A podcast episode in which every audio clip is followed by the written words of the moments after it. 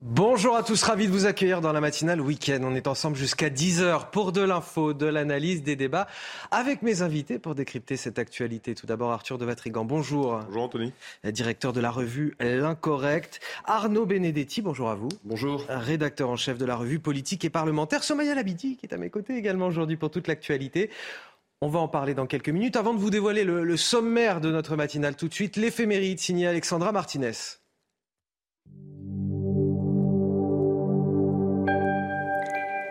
Chers amis, bonjour. Ce dimanche des rameaux marque le début de la semaine sainte qui va nous conduire jusqu'à la grande fête de Pâques dimanche prochain. C'est donc un jour majeur du calendrier de l'Église. Sur les parvis des églises, tout au début de la messe, les fidèles vont tenir des rameaux de buis ou parfois des palmes. Ce sont ces mêmes rameaux que l'on glisse ensuite derrière les crucifix dans les maisons et que l'on brûle pour le mercredi des cendres. Ces rameaux symbolisent les palmes agité les habitants de Jérusalem sur le passage de Jésus lorsqu'ils l'ont accueilli. Vous connaissez sans doute cette scène. Le Christ entre dans la ville sur un petit âne, la foule est en liesse. On dépose même des manteaux sur le sol pour l'adoucir lors de son passage. Mais Jésus sait qu'il va bientôt souffrir la passion et que cette même foule qui l'acclame va réclamer sa mort. Vous pouvez admirer ce très beau tableau de Giotto dans la chapelle des Scrovegni à Padoue qui représente ce passage de l'Évangile. Et voici le dicton du jour. Le vent qui souffle sur les rameaux ne changera pas de sitôt. C'est tout pour aujourd'hui. Je vous souhaite un très beau dimanche des rameaux et une belle entrée dans la semaine sainte. Ciao Et donc, quelle météo pour ce dimanche des rameaux? La réponse avec Karine Durand. La météo avec Groupe Verlaine. Installateur de panneaux solaires Thomson, garantie 25 ans. Groupe Verlaine, connectons nos énergies. Une météo fraîche et perturbée en prévision de ce dimanche des rameaux avec un ciel très nuageux, une journée assez grise dans l'ensemble sur les trois quarts du pays, mais moins de pluie que la veille, surtout sur les Hauts-de-France qui avaient été bien arrosés hier. Ça se calme progressivement. Par contre, attention aux chutes de neige à partir de 1000-1200 mètres sur tous les massifs, euh, Vosges, Jura, Alpes, Massif central et surtout sur les Pyrénées avec de la neige abondante de ce côté-là aujourd'hui. Euh, toujours du vent fort sur le sud. Un petit coin de soleil en Méditerranée, même si la côte d'Azur sans nuages et un temps très instable, orageux sur la Corse. Au cours de l'après-midi, les choses s'améliorent peu à peu, surtout à l'ouest, surtout sur la Bretagne, sur les Pays de la Loire, avec quelques éclaircies. Partout ailleurs, on reste sous la grisaille avec de fréquentes pluies, mais pas de gros cumuls non plus sur une grande partie de la façade est, sur les Pyrénées, sur la Corse, avec toujours des averses orageuses. Les températures ce matin sont en nette baisse avec un flux de nord qui s'installe on retrouve justement euh, des températures particulièrement euh, basses, 8 degrés par exemple du côté de la région euh, parisienne, une dizaine de degrés pour le sud, 10 notamment en direction de Nice et de Cannes. Et au cours de l'après-midi, eh les valeurs sont en baisse. On passe en dessous des moyennes de saison, 3 à 4 degrés en dessous des moyennes pour l'après-midi. Des valeurs qui sont largement donc inférieures à ce qu'on devrait avoir pour ce début avril. Vous avez regardé la météo avec Groupe Verlaine. Isolation thermique par l'extérieur avec aide de l'État. Groupe Verlaine, connectons nos énergies. Allez, c'est l'heure de faire couler le café J'allais dire, je vais, je m'y retrouver, couler le café, faire couler le thé, euh, si vous voulez. La matinale week-end, c'est parti. À la une de votre journal de 7 heures, il est brut de décoffrage ce matin. Gérald Darmanin est à la une du JDD, un ministre de l'Intérieur droit dans ses bottes. Plus aucune ZAD ne s'installera dans notre pays. Il affiche un soutien sans faille aux forces de l'ordre, s'en prend au terrorisme intellectuel de l'extrême gauche. On en parle dans un instant avec vous, Somaya Labidi. Gérald Darmanin, qui sera aussi l'invité de Sonia Mabrouk à 10h sur CNews. Demain à l'Elysée, Emmanuel Macron reçoit les membres de la Convention citoyenne sur la fin de vie. Une convention dont les trois quarts des membres se disent favorables à l'aide active à mourir. Mais c'est loin d'être le seul sujet abordé dans ce rapport. De nombreuses pistes sont aussi proposées pour améliorer la prise en charge de soins palliatifs. En attendant, certains Français décident d'aller à l'étranger pour mettre fin à leur jour. C'est le cas de Lydie, dont vous entendrez le témoignage dans quelques minutes. C'est le jour J pour l'avenir des trottinettes dans la capitale. Anne Hidalgo organise une consultation citoyenne et promet de respecter le souhait des Parisiens. Encore faut-il qu'ils se rendent dans les quelques 200 bureaux de vote ouverts de 9h à 10h ce dimanche. Un référendum coûteux alors que d'autres questions sont bien plus urgentes à, l'approche des JO. Quid de la sécurité à Paris, de la propreté, des embouteillages? Vous nous donnerez votre avis sur ce plateau. Il est donc à la une du JDD ce matin. Gérald Darmanin, il défend sa gestion du maintien de l'ordre face aux manifestations qui secouent le pays. Il défend bec et ongle l'action des forces de l'ordre. Le ministre de l'Intérieur qui dénonce aussi le terrorisme intellectuel de l'extrême gauche. Somaya Labidi, on en parle avec vous. Ce sont deux pages d'une riposte particulièrement musclée. Absolument, Anthony. Et en préambule, le ministre de l'Intérieur déclare que euh, la liberté de manifester est un droit euh, fondamental, mais la liberté de manifester n'est pas la liberté de manifester euh, violemment. Il va même plus loin en affirmant que plus aucune ZAD ne s'installera dans notre pays, ni à Sainte-Soline, ni ailleurs. Euh, quant aux images de débordement de la semaine dernière autour des euh, bassines dans les Deux-Sèvres, Gérald Darmanin renvoie la responsabilité des violences sur les manifestants euh, d'ultra-gauche.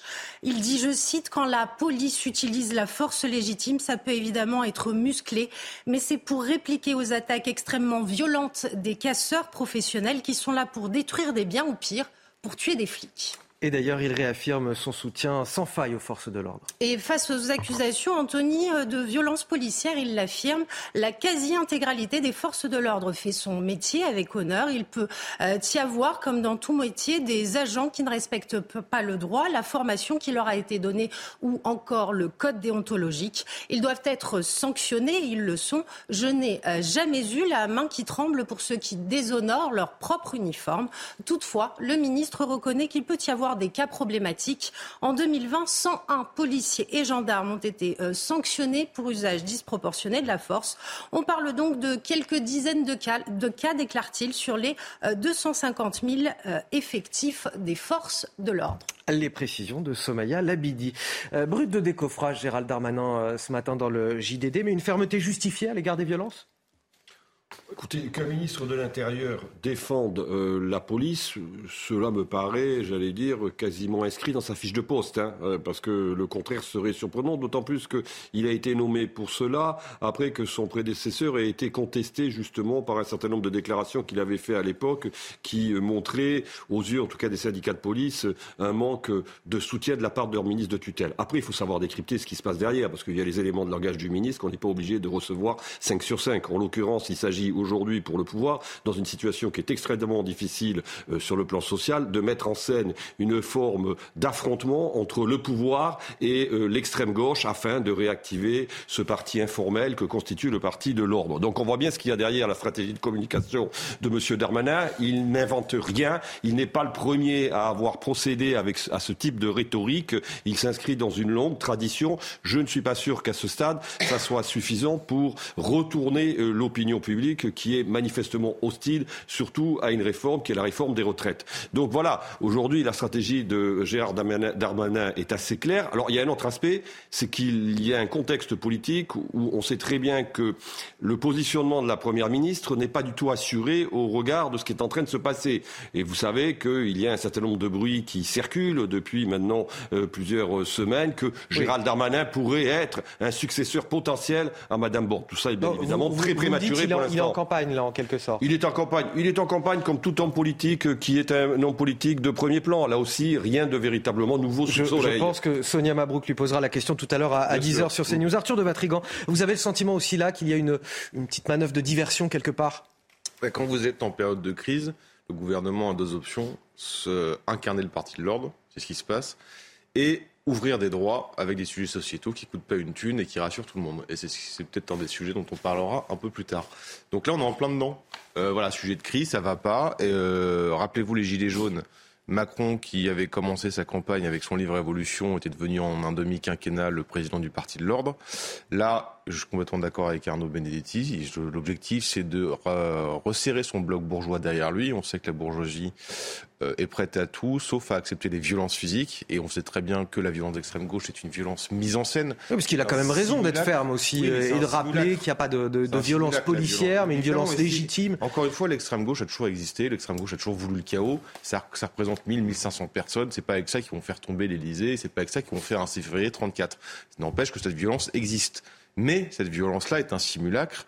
Euh, parce que elle sert les deux, elle sert et l'extrême gauche et le pouvoir. La vraie violence, c'est celle qu'on a vue en 2018 avec les gilets jaunes, où rappelez-vous, Emmanuel Macron a failli fuir deux fois, une fois quand on avait son hélicoptère qui était prêt à démarrer, et une fois en Puy-en-Velay ou sorti de sa voiture, et finalement il s'est parti en courant, tel Louis XVI euh, à Varennes. Euh, ça, c'est la vraie violence et une violence qui est dangereuse pour le pouvoir. Là, c'est une violence d'extrême gauche qui est une mise en scène. Et donc, Gérald Darmanin, tel un Sarkozy bas de gamme, depuis venir que son, le, qu'il est, qu'il est président, qu'il est ministre de l'Intérieur, pardon, il donne des coups de menton, il parle très fort. Cet été, c'est exactement pareil. Sauf qu'il parle, il parle, il parle. Pour l'instant, les actions, on les voit pas. Les 1500 Black Blocs se sont pointés aux manifestations, il y a eu de la casse. Il dit plus de ZAD et jamais plus de ZAD j'ai envie de dire chiche, on va voir. Parce que les ZAD, euh, c'est pas, pas juste en décrétant comme ça, de, de je, je n'en veux plus qu'il n'y en aura plus. Il faut assumer les conséquences derrière, parce que les types qui vont en contact avec les flics, ils vont avec des armes de guerre, ils sont prêts à tuer. Et donc, si vous voulez riposter, il faut assumer derrière les conséquences également. Est-ce que Gérald Darmanin sera prêt à les assumer? Ça, je sais autre chose. Il lorgne aussi sur Matignon? Bah, Je pense qu'il lorgne aussi sur 27. Rappelez-vous, a priori, Emmanuel Macron. Sur 2027, vous voulez dire, Ah, sur l'élection présidentielle, bien sûr. va pas se représenter. Non, étape par étape, step by step, comme on dit. Et puis, hein. il y, a, il y a surtout, voilà, euh, Elisabeth Borne qui semble être sur la sellette. Vous parliez des, des sujets de, de société pour faire euh, diversion. Effectivement, on va en parler. L'aide active à mourir sera-t-elle bientôt légale en France? La Convention euh, citoyenne sur la fin de vie termine ses travaux ce week-end. 184 Français qui ont été tirés au sort, qui ont réfléchi à la question durant trois mois et qui vont arriver demain à, à l'Elysée avec leurs pour améliorer le cadre actuel de la fin de vie. Il n'y a évidemment pas la, seule question de l'aide active à mourir, mais c'est certainement la plus délicate. On a 75,6% des membres de cette convention qui sont favorables à cette aide active à mourir. On ne sait pas encore pour l'heure quelle est la position du, du chef de l'État. Il a assez louvoyé sur cette question. Tout d'abord, je vous propose d'écouter le témoignage de Lydie. Euh, Lydie, une Française partie en Belgique et qui veut recourir à l'euthanasie. Le récit est signé Clémence Barbier. J'ai pas envie de passer le reste de ma vie dans un foyer, euh, dans un fauteuil où je pourrais plus bouger. euh, on va me donner à manger où je pourrais même plus parler. Lydie Imoff, 43 ans, est atteinte d'une hémiplégie de naissance. Toute la moitié gauche de son corps est paralysée. Certaines zones la font énormément souffrir. On va pas dire que j'accepte, mais euh, je suis obligée de tout à faire avec, mais parce que joue encore un petit peu. Mais euh, je pense pas que je vais tenir sur la longueur, quoi. Aujourd'hui, cette Française envisage une euthanasie en Belgique, car l'évolution de son handicap l'inquiète. Les tremblements sont de plus en plus fréquents. C'est pas ce que je veux. Ma tête fonctionne, mon corps il part. Bon bah voilà, les choses sont dites, quoi. À Bruxelles, Lydie se confie sur sa volonté de partir à son psychiatre. La loi belge impose au moins deux avis médicaux concordants pour que l'injection puisse avoir lieu. Mais pour moi, c'est OK. Donc, je vais envoyer un rapport au docteur Deloct. Il faut dire que le simple fait d'avoir la possibilité de le faire donne un soulagement qui permet d'éliminer l'aspect angoissant que ça représente, de ne pas savoir dans quelles conditions on, on mourrait. L'an dernier, près de 3000 euthanasies ont été pratiquées en Belgique. Les demandes les plus nombreuses concernent les malades du cancer devant celles des malades souffrant de polypathologie. Parmi eux, 53 résidaient en France. Alors c'est vrai qu'Emmanuel Macron, il est assez difficile à cerner sur ce sujet. Il entretient une ambiguïté permanente, une sorte de... En même temps, on a l'impression que, voilà, peu importe à qui il s'adresse, il est d'accord avec lui. Euh, quelle est la position, à votre avis, d'Emmanuel Macron sur le sujet? Est-ce qu'il a une position d'ailleurs? Ah, C'est la question. euh, Ça se trouve, il n'a pas d'avis euh, particulier là-dessus. Euh, et c'est pourquoi il se cache derrière un simulacre de convention. Parce que si vous regardez, si vous creusez un peu plus dans le- cette convention citoyenne qui va euh, donner ses conclusions, euh, c'est une arnaque. Vous avez en, 180 en quoi c'est une arnaque Alors, précisément? Justement, nous, on a, on a fait une enquête dessus pour savoir comment ça fonctionnait. Alors déjà, vous avez 184 citoyens qui sont tirés au sort. C'est un concept. On tire 184 personnes comme ça de la société civile pour donner un avis qui sera consultatif.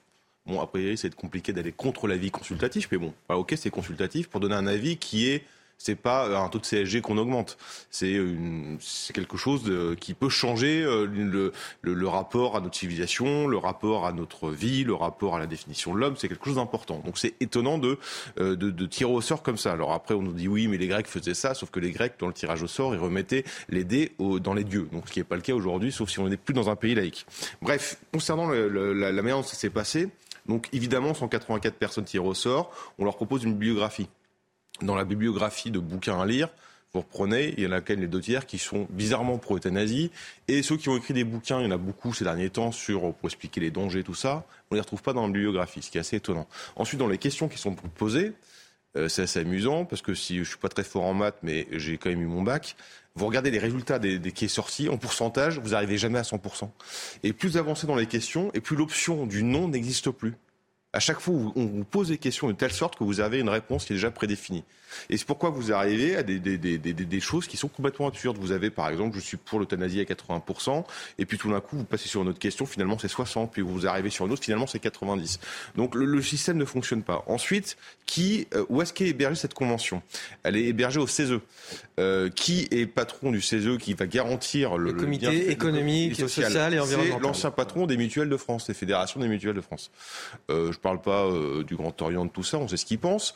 Mais ce qui est assez amusant, c'est que lui, il s'est prononcé il y a un an, un an et demi, en expliquant qu'il était pour l'euthanasie, et qu'il était même prêt, avec les mutuelles, à accueillir les personnes qui voulaient se seringuer. C'est quand même assez marrant de la part des mutuelles qui, au nom du bien commun, veulent tuer des, vieux. Parce que les mutuelles, évidemment, c'est tout leur intérêt, c'est les gens en fin de vie qui, qui coûtent très cher, vaut mieux pas les avoir.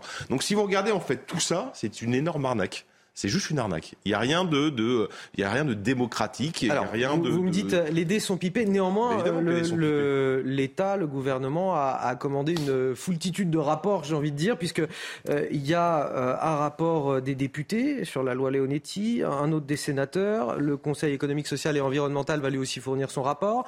Euh, la Cour des comptes également il y a quand même une, volonté de s'intéresser à cette question de la, fin de vie qui est nécessaire en tout cas. Ah mais c'est un vrai sujet, oui. Parce qu'il n'y a, pas que la question aussi euh, de, l'euthanasie et de, l'aide à mourir. Hein, il y a aussi les soins palliatifs. On en parlera à 7h30 C'est un sujet extrêmement compliqué et on voit bien que euh, l'exécutif, comme n'importe quel exécutif sur ce type de sujet, euh, a des difficultés à avoir un avis qui est un avis particulièrement euh, clair et tranché parce que de toute façon la question est encore une fois d'une euh, complexité euh, immense. Moi je respecte hein, le choix de cette dame que vous avez tout à l'heure montré dans ce dans ce reportage. Le problème c'est L'administration de la mort, moi, c'est quelque chose qui, d'une certaine manière, me, peut me poser problème à titre personnel. J'ai pas, pas, de vérité. J'ai pas de vérité. en tout cas, est défavorable pas de vérité, les médecins eux-mêmes administrent la mort. J'ai pas de vérité. J'ai pas de vérité révélée en la matière. Et je pense qu'il faut y avancer en effet en ayant le bras qui tremble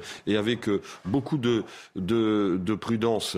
Ensuite, oui, moi, je suis assez d'accord. C'est-à-dire que tous ces, ces, ces, j'allais dire, ces, euh, ces conventions participatives, quelles que soient le sujet, euh, doivent être interrogés euh, dans leur fonctionnement. Vous savez, dans la, démocratie, il y, avait, il y a deux formes de démocratie. Vous avez la démocratie représentative, c'est le Parlement, et vous avez la démocratie directe, c'est tout simplement ce que l'on appelle le référendum. La démocratie participative, moi j'ai l'impression que c'est quelque chose de totalement artificiel et qui, de fait, n'existe pas réellement. Ensuite, sur la question, oui, Emmanuel Macron n'a pas de véritable doctrine, mais on ne peut pas lui reprocher, en l'occurrence, de ne pas avoir une véritable doctrine. Il est un homme comme tout à chacun, il se pose des questions. Il essaye, là, pour le coup, de trouver des moyens peut-être d'avoir un éclairage. Ensuite, bon, c'est vrai que le problème des, des sujets sociétaux, c'est que c'est des sujets qui, en apparence, font consensus.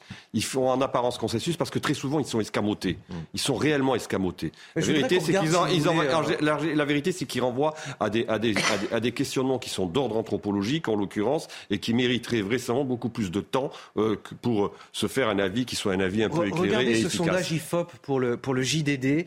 70% euh, des, des Français sont favorables à la proposition de la Convention citoyenne de promouvoir une aide active à mourir, mais il y a un mais. 36% euh, d'entre eux seulement envisagent de recourir à l'euthanasie s'ils étaient atteints d'une maladie douloureuse et incurable. Et même 38%, ils sont encore plus nombreux à vouloir être aidés par des médicaments et des traitements. Bah mais, regardez simplement, dire, ces, ces, sondages, on les connaît, c'est comme la DMD, l'aide à mourir dans la dignité, qui sort toujours ce sondage de 96% de Français qui sont pour l'euthanasie. Faut voir la question. là, c'est 70%. Oui, mais regardez la question. C'est quoi la question? La question, c'est est-ce que vous êtes prêt à mourir de manière indigne, en affreuse souffrance, euh, et agoniser pendant de longues heures, voire de longs mois, ou vous préférez mourir dignement, sans souffrance, entouré de harem de mannequins russes Bon, bah, personne ne va répondre non, évidemment. c'est ça la question. Par contre, ce qui est intéressant, c'est que prenez les, toutes les personnes qui travaillent dans les soins palliatifs. C'est eux qui côtoient la mort et qui côtoient la fin de vie. Bizarrement, le son de cloche est complètement différent. Le son de cloche de ceux qui les accompagnent, le son de cloche des personnes qui sont en fin de vie, il change d'avis. On sait très bien que le rapport à la mort, le rapport à la fin de vie, il change en fonction de la manière dont vous êtes considéré, la manière dont vous êtes accompagné. Évidemment que personne ne veut souffrir, évidemment que personne ne veut être une charge. La question, c'est est-ce qu'on veut que euh, on légalise l'euthanasie, c'est-à-dire qu'on vous donne un tampon moral pour pouvoir éliminer quelqu'un. Et donc ça s'appelle uniquement en fait l'élimination de la conscience. Parce que l'euthanasie, on va pas se mentir, ça a toujours existé. Sauf que ça se décide euh, dans, sur derrière des rideaux, feutrés, avec votre médecin, avec votre famille. C'est pas un tampon moral qui vont vous dire, OK. on va continuer à en parler. Vous savez quoi? À 7h30, on, évoquera les alternatives aussi proposées, c'est-à-dire l'amélioration euh, de, l'accueil en soins palliatifs. On, on l'évoquera tout à l'heure à 7h30. Tout d'abord, le rappel de l'actualité à 7h15. C'est avec vous, Somaya Labidi. Un volontaire français tué il y a une semaine en Ukraine, une annonce faite par le ministère des Affaires étrangères hier. Quelques jours auparavant, le Quai d'Orsay confirmait la mort d'un ancien humanitaire parti il y a plus d'un an combattre aux côtés des Ukrainiens. Depuis le début de l'invasion russe, plusieurs Français euh, ont franchi la zone de combat. En revanche, on ne connaît pas euh, leur nombre. Trois Britanniques sont retenus captifs en Afghanistan par les talibans. Une information révélée par une ONG hier soir. Euh, deux des hommes seraient détenus depuis le mois de janvier. Euh, L'ONG précise qu'à sa connaissance, les trois hommes sont en bonne santé et qu'ils sont bien traités. Et puis le RC Lens s'est imposé 1-0 hier soir à Rennes grâce à un but de Loïs Openda à la 31e minute. Le club artésien reprend donc la seconde place à l'OM tenu en échec à domicile par Montpellier 1-1 vendredi au bénéfice d'une meilleure différence de but. Les prix au supermarché ont augmenté de quasiment 16% en un an. Bon, je vous apprends rien, mais forcément, au moment de faire les courses, vos habitudes ont changé. Euh, moins de viande, plus de pâtes. Vous êtes nombreux à ne plus pouvoir remplir votre panier comme avant et à être euh, effarés par le montant du ticket au, au moment de passer en caisse. Écoutez vos témoignages dans les rayons, ils ont été compilés par Maureen Vidal.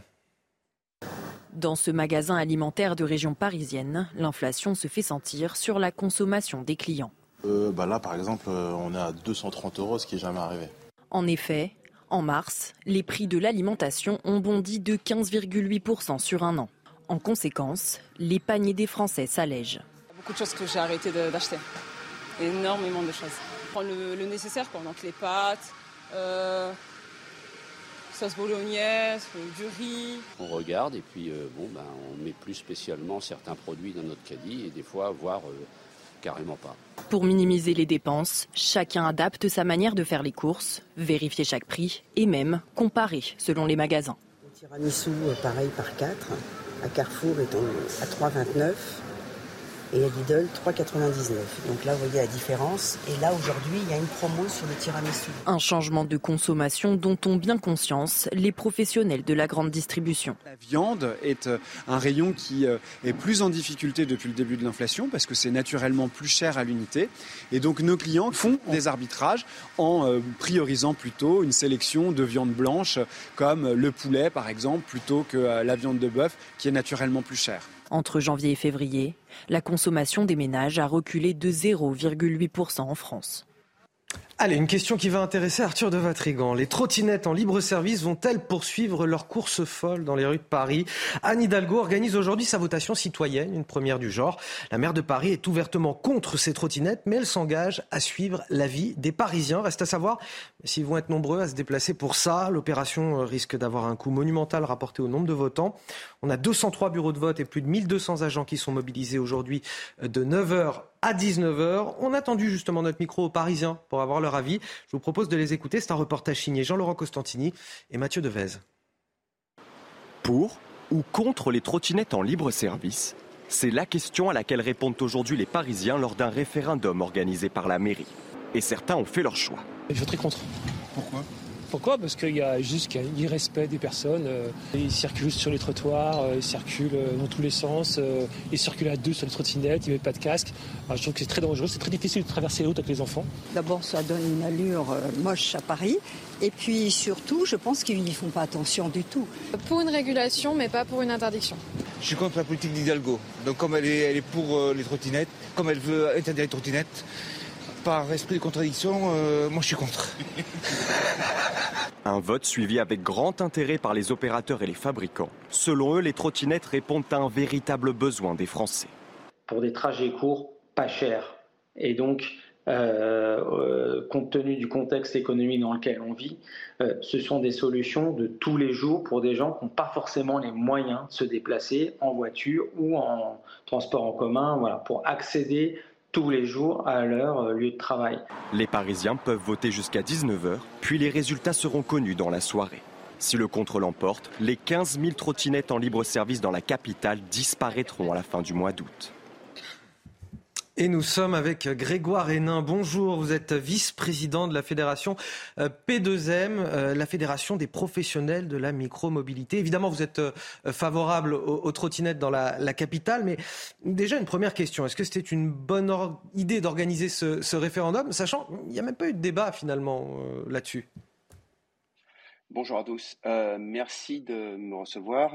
Est-ce que c'est une bonne idée de faire un référendum? C'est toujours une bonne idée de demander son avis aux usagers et à la population. Euh, maintenant, euh, le choix paraît très manichéen finalement, c'est pour ou contre, même les affiches qu'on peut voir sont pour ou contre, alors que finalement la question et la vraie question qu'on doit se poser, c'est comment est-ce qu'on peut mieux accompagner ce développement?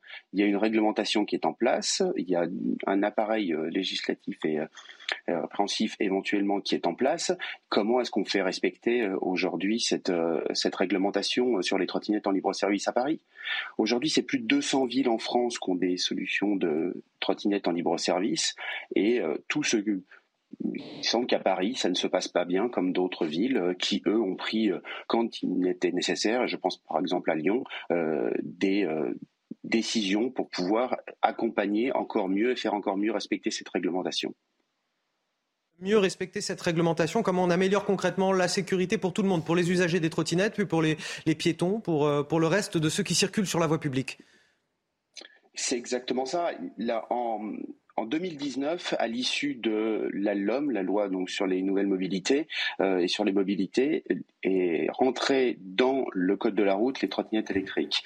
Il y a une utilisation très claire qui est faite là-dessus, euh, dans lequel on a vraiment s'est battu, même nous en tant que professionnels de la micromobilité, pour sanctuariser le trottoir.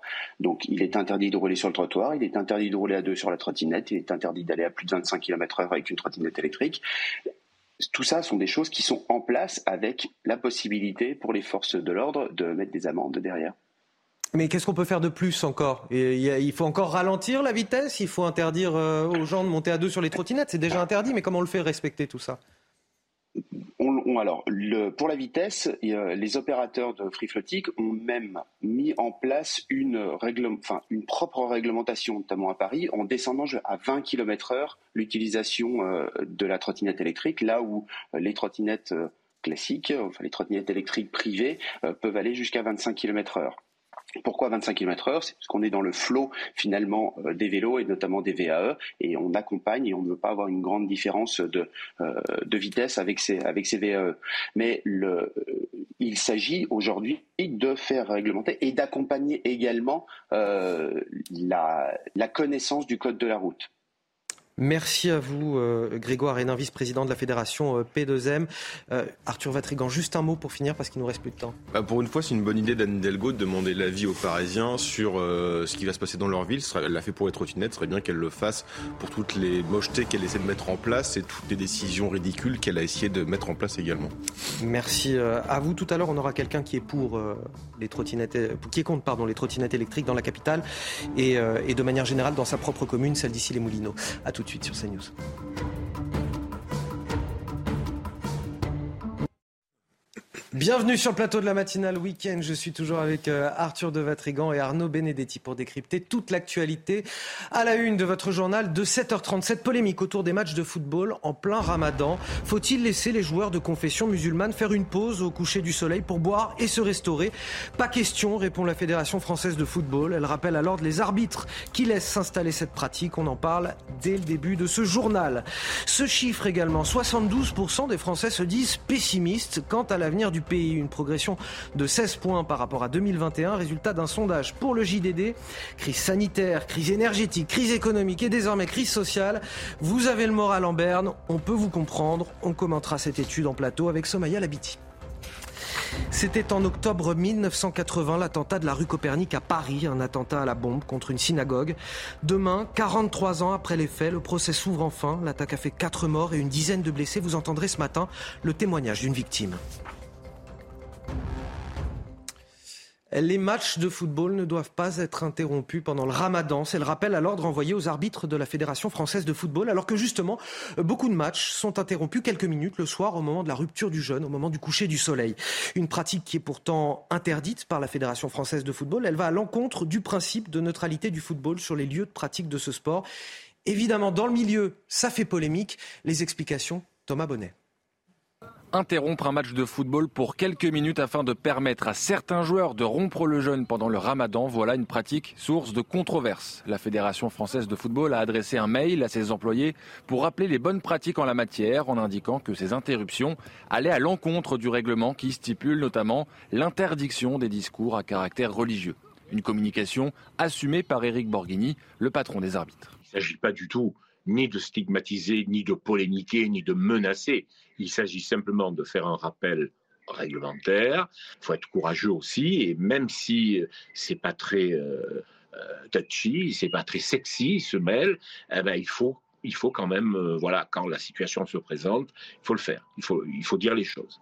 Selon lui, c'est la première fois qu'un tel rappel est nécessaire après des remontées de terrain jusqu'aux dirigeants de la 3F. Un rappel qui fait polémique, comme le montre ce tweet de l'ancien international français Sidney Govou, qui s'offusque et compare avec des décisions inverses prises notamment en Allemagne et en Angleterre. Outre-Manche, les instances ont en effet décidé de manière officielle de permettre une brève interruption pendant les matchs pour permettre aux joueurs musulmans de rompre le jeûne après le coucher du soleil. Et on vient de le voir, certains euh, répondent en Allemagne, en Grande-Bretagne, ce n'est pas un problème. Pourquoi cela pose un souci en France? On n'a pas la même conception de, la société et de la laïcité dans les pays anglo-saxons qu'en France. Ah voilà, on est en France, on n'est pas en Angleterre. L'Angleterre est une société officiellement euh, multiculturelle. La France n'est pas une société multiculturelle, malgré euh, évidemment que nombreux souhaiteraient qu'elle le devienne. Donc la question ne doit pas se poser. Et pour une fois que la Fédération française de foot prend une bonne décision, il euh, faut la saluer, je pense. Euh, et en effet, elle est courageuse parce qu'on sait qu'il y a beaucoup de joueurs euh, musulmans dans notre championnat. On sait qu'il y a de, beaucoup de supporters qui sont musulmans également. Et donc ils pourraient ne pas comprendre et même être choqués ou parfois même être blessés par cette décision. Mais encore une fois, au nom de quoi on devrait changer les règles, même si c'est que quelques minutes, même si c'est Oui, parce que beaucoup disent c'est 30 secondes pour boire un peu d'eau, manger un morceau comme ça et ensuite c'est une portée symbolique plus importante pour vous. C'est pas que symboliquement, c'est qu'on ouvre la porte à une, une, adaptabilité des règles à une communauté en raison de, ses, euh, de, de sa religion et de ses règles. Oui, et en France, on ne reconnaît pas de communauté. Voilà, euh, c'est tout. C'est juste ça. Est-ce que la, la, Fédération française de football a, a raison de rester ferme sur ses principes? Elle a raison parce que tout simplement, euh, elle fait respecter les principes qui sont les principes qui nous permettent de fonctionner ensemble. Encore une fois, la comparaison n'est pas raison et la comparaison avec euh, l'Allemagne et, le Royaume-Uni me paraît en effet une comparaison qui euh, trompe la perception que l'on doit avoir de la façon dont on conçoit la société euh, en France. Donc il y a un principe qui est un principe universaliste qui fait que de toute façon, quelles que soient nos origines, on appartient à la même euh, société. Ça s'appelle l'assimilation. Alors c'est vrai qu'on a tellement perdu, le, on a tellement perdu à l'esprit et même en pratique ce qu'est l'assimilation qu'aujourd'hui que lorsqu'on rappelle ce principe d'assimilation, on a l'impression de stigmatiser telle ou telle communauté, quelle qu'elle soit d'ailleurs au demeurant. C'est pas le problème seulement d'une communauté. Donc il me semble que là, pour le coup, là, effet, la Fédération française de football euh, a, Mais on, a, on a un modèle anglo-saxon qui infuse quand même euh, aussi en oui, France. mais le modèle anglo-saxon, le modèle anglo-saxon, c'est un modèle multiculturaliste dont on peut, on peut se poser des questions Mais de sur le modèle. des citoyens on peut, se, on peut se euh, poser des questions sur le modèle multiculturaliste.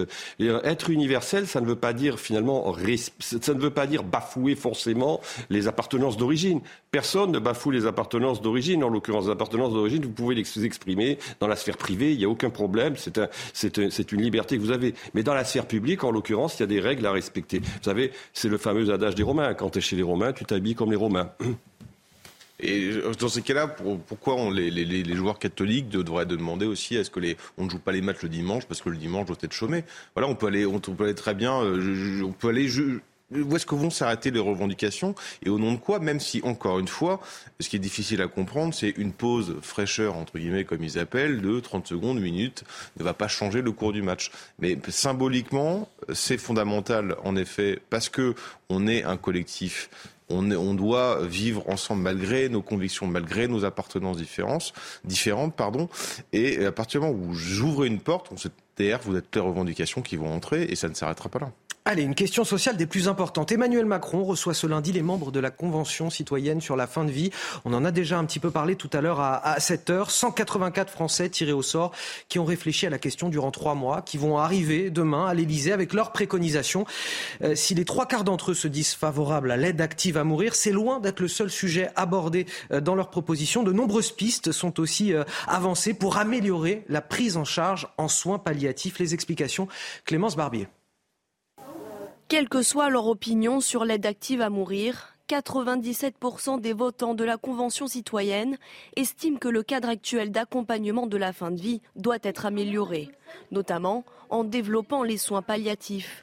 Objectif, parvenir à une égalité d'accès à ces soins pour tous et dans tous les établissements hospitaliers, car cela n'est pas encore le cas aujourd'hui. La Convention veut également la création d'un fichier national des soins palliatifs et d'un numéro d'appel national gratuit afin de faciliter l'orientation des patients. Dans ce sens, les membres préconisent de débloquer des budgets nécessaires sur le principe du quoi qu'il en coûte pour financer des recherches pour mieux soulager la douleur et développer l'accompagnant des mourants par des psychologues. Pour cela, les professionnels de santé doivent être mieux formés. La Convention souhaite développer leur formation initiale sur les soins palliatifs, la prise en charge des douleurs et de la fin de vie, mais aussi créer un tronc commun universitaire et rendre obligatoire un stage en soins palliatifs. Parmi les autres propositions des 184 participants, un meilleur accompagnement à domicile, comme la construction en amont d'un projet thérapeutique intégrant le patient, les proches et l'équipe soignante. C'est important hein, de rappeler aussi qu'il n'y a pas que l'aide active à, mourir dans le débat et que c'est toute la question de la fin de vie qu'il faut aussi prendre dans sa globalité. Euh, que voilà, la prise en charge en soins palliatifs peut être améliorée. D'ailleurs, on, le disait tout à l'heure, si 70% des Français dans les sondages se disent euh, favorables à l'aide active à mourir, il n'y en a que 36% qui envisagent de recourir à l'euthanasie s'ils étaient atteints d'une maladie douloureuse et incurable, et 38%, donc davantage, euh, qui préféreraient être aidés par des médicaments et des traitements. Donc c'est une véritable piste qu'il faut explorer. Bien sûr, et c'est le pourcentage baisse encore quand vous êtes en soins palliatifs. Et pour le malade et pour les proches. Mais le problème, encore une fois, c'est que sur ce type de sujet, on a un, il y en a un qui va bouffer tout le reste, surtout qui ne coûtera pas cher et qui rapportera de l'argent. Alors que les soins palliatifs, pourquoi ça se développe pas? Parce que ça coûte beaucoup, ça demande une mise en place hyper importante. Et je rajoute juste que dans ce, la Convention citoyenne, parce qu'on parle de fin de vie, tout ça, ils ont voté majoritairement pour l'euthanasie, pour le suicide assisté, y compris pour les mineurs. Et ça, ils ne le disent pas. Ils ont voté majoritairement pour le suicide pour les mineurs, ce qui est le cas en Belgique. Mais encore une fois, le problème, c'est que quand vous euh, les soins palliatifs, ça coûte de l'argent, c'est un budget ambitieux. Euh, L'euthanasie, ça coûte pas cher et, et, et puis au, au, contraire, même ça rapporte à certaines mutuelles. Donc le, le, problème il est là et le choix sera vite fait malheureusement. D'ailleurs, l'idée avancée, c'est d'une sorte de, de, quoi qu'il en coûte pour le soin palliatif. Ça serait bien, oui. Oui, bien évidemment. En l'occurrence, ça a été parfaitement rappelé par Arthur. Il y a un problème de moyens pour développer des infrastructures. On sait très bien qu'il y a beaucoup de zones où euh, il y a des départements où vous n'avez pas euh, de structure de soins euh, palliatifs. Donc il y a là de ce côté-là un effort à effectuer. Ça a été rappelé depuis de très nombreuses années. En l'occurrence, rien n'a été fait jusqu'à maintenant. Là, pour le coup, bon, il est bien que cette convention, euh, disons, prenne cette, euh, prenne cette position, mais j'ai envie de dire, il n'y avait pas besoin d'une convention euh, pour, quelque part, pousser cette, cette proposition. Un certain nombre déjà de parlementaires ou d'élus locaux depuis de très nombreuses années le disent, en l'occurrence. Bon, il faut espérer qu'ils soient aujourd'hui entendus. Bon, ce sondage IFOP que je voulais vous soumettre ce matin, je voulais pas vous plomber le moral, mais le moral des Français, malheureusement, il n'est pas terrible. On va en parler avec vous, Somaya Labidi. On a quasiment les trois quarts d'entre eux qui se disent pessimistes pour l'avenir de la France. C'est un sondage paru dans le JDD et ce sentiment ne fait que progresser, Somaya. Absolument, Anthony, puisque 72% des sondés voient un avenir sombre. C'est 16 euh, points de plus hein, par rapport à juin 2021. 69% euh, d'entre eux craignent notamment euh, que leurs enfants vivent moins bien qu'eux.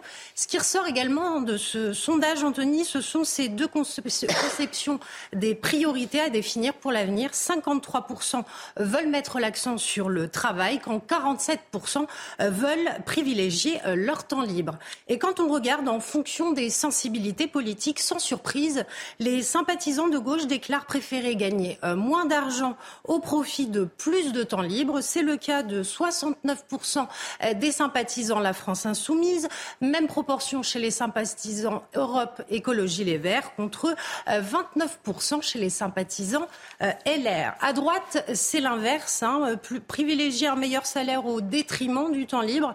C'est le choix de 71% des sympathisants LR, 61% euh, des proches du RN contre 40% pour les sympathisants du PS. Alors Somaya, on apprend aussi dans ce sondage quelles sont les, les valeurs qui sont importantes aux yeux des Français. Absolument, et on y apprend, Anthony, que les valeurs que les Français souhaitent voir prendre de l'importance dans la société sont euh, le respect à 38%, euh, l'égalité à 33%, euh, l'honnêteté à 25%. À l'inverse, le travail, l'ordre et la liberté sont en perte de vitesse. Le travail qui notamment arrivait en tête des valeurs à défendre en juin 2017, il est désormais relégué à la troisième place. Ça nous laisse de quoi commenter. Merci Somaya Labidi. Euh, on va essayer quand même de remonter euh, le moral des Français qui, nous écoutent, mais il faut quand même commenter ces chiffres. 72% des Français euh, pessimistes quant à l'avenir du pays, c'est plus 16% par rapport à 2021. J'ai envie de vous dire, c'est pas très très très surprenant tout ça. Non, mais c'est au cœur de la crise euh, finalement politique que l'on traverse depuis de très nombreuses années. Ce qui est très intéressant, et ça c'est une constante dans toutes les études depuis à peu près 20 euh, ans, c'est que les Français euh, considèrent que l'avenir de leurs enfants sera plus difficile que fut, leur, leur vie à eux. C'est-à-dire qu'ils ne se projettent plus dans une perspective d'amélioration sociale et de mobilité sociale. Qu'est-ce que c'était la promesse de la République? La promesse de la République, c'était la mobilité sociale. C'était le fait que l'on progresse, que l'on progresse familialement, que l'on progresse socialement. Et là, on a un sentiment de déclassement. Mais non, mais vous savez, moi, je me souviens très bien d'une campagne présidentielle en 1995 où un président, un futur président de la République, Jacques Chirac, pour ne pas le nommer, faisait campagne à la fois contre la fracture sociale et pour remettre en marche ce qu'il appelait l'ascenseur social. En l'occurrence, on est en 2022, on se retrouve aujourd'hui dans une situation qui est euh, soit similaire à celle de 1995, je dirais même qui est vraisemblablement plus dégradée que par rapport à celle de 1995.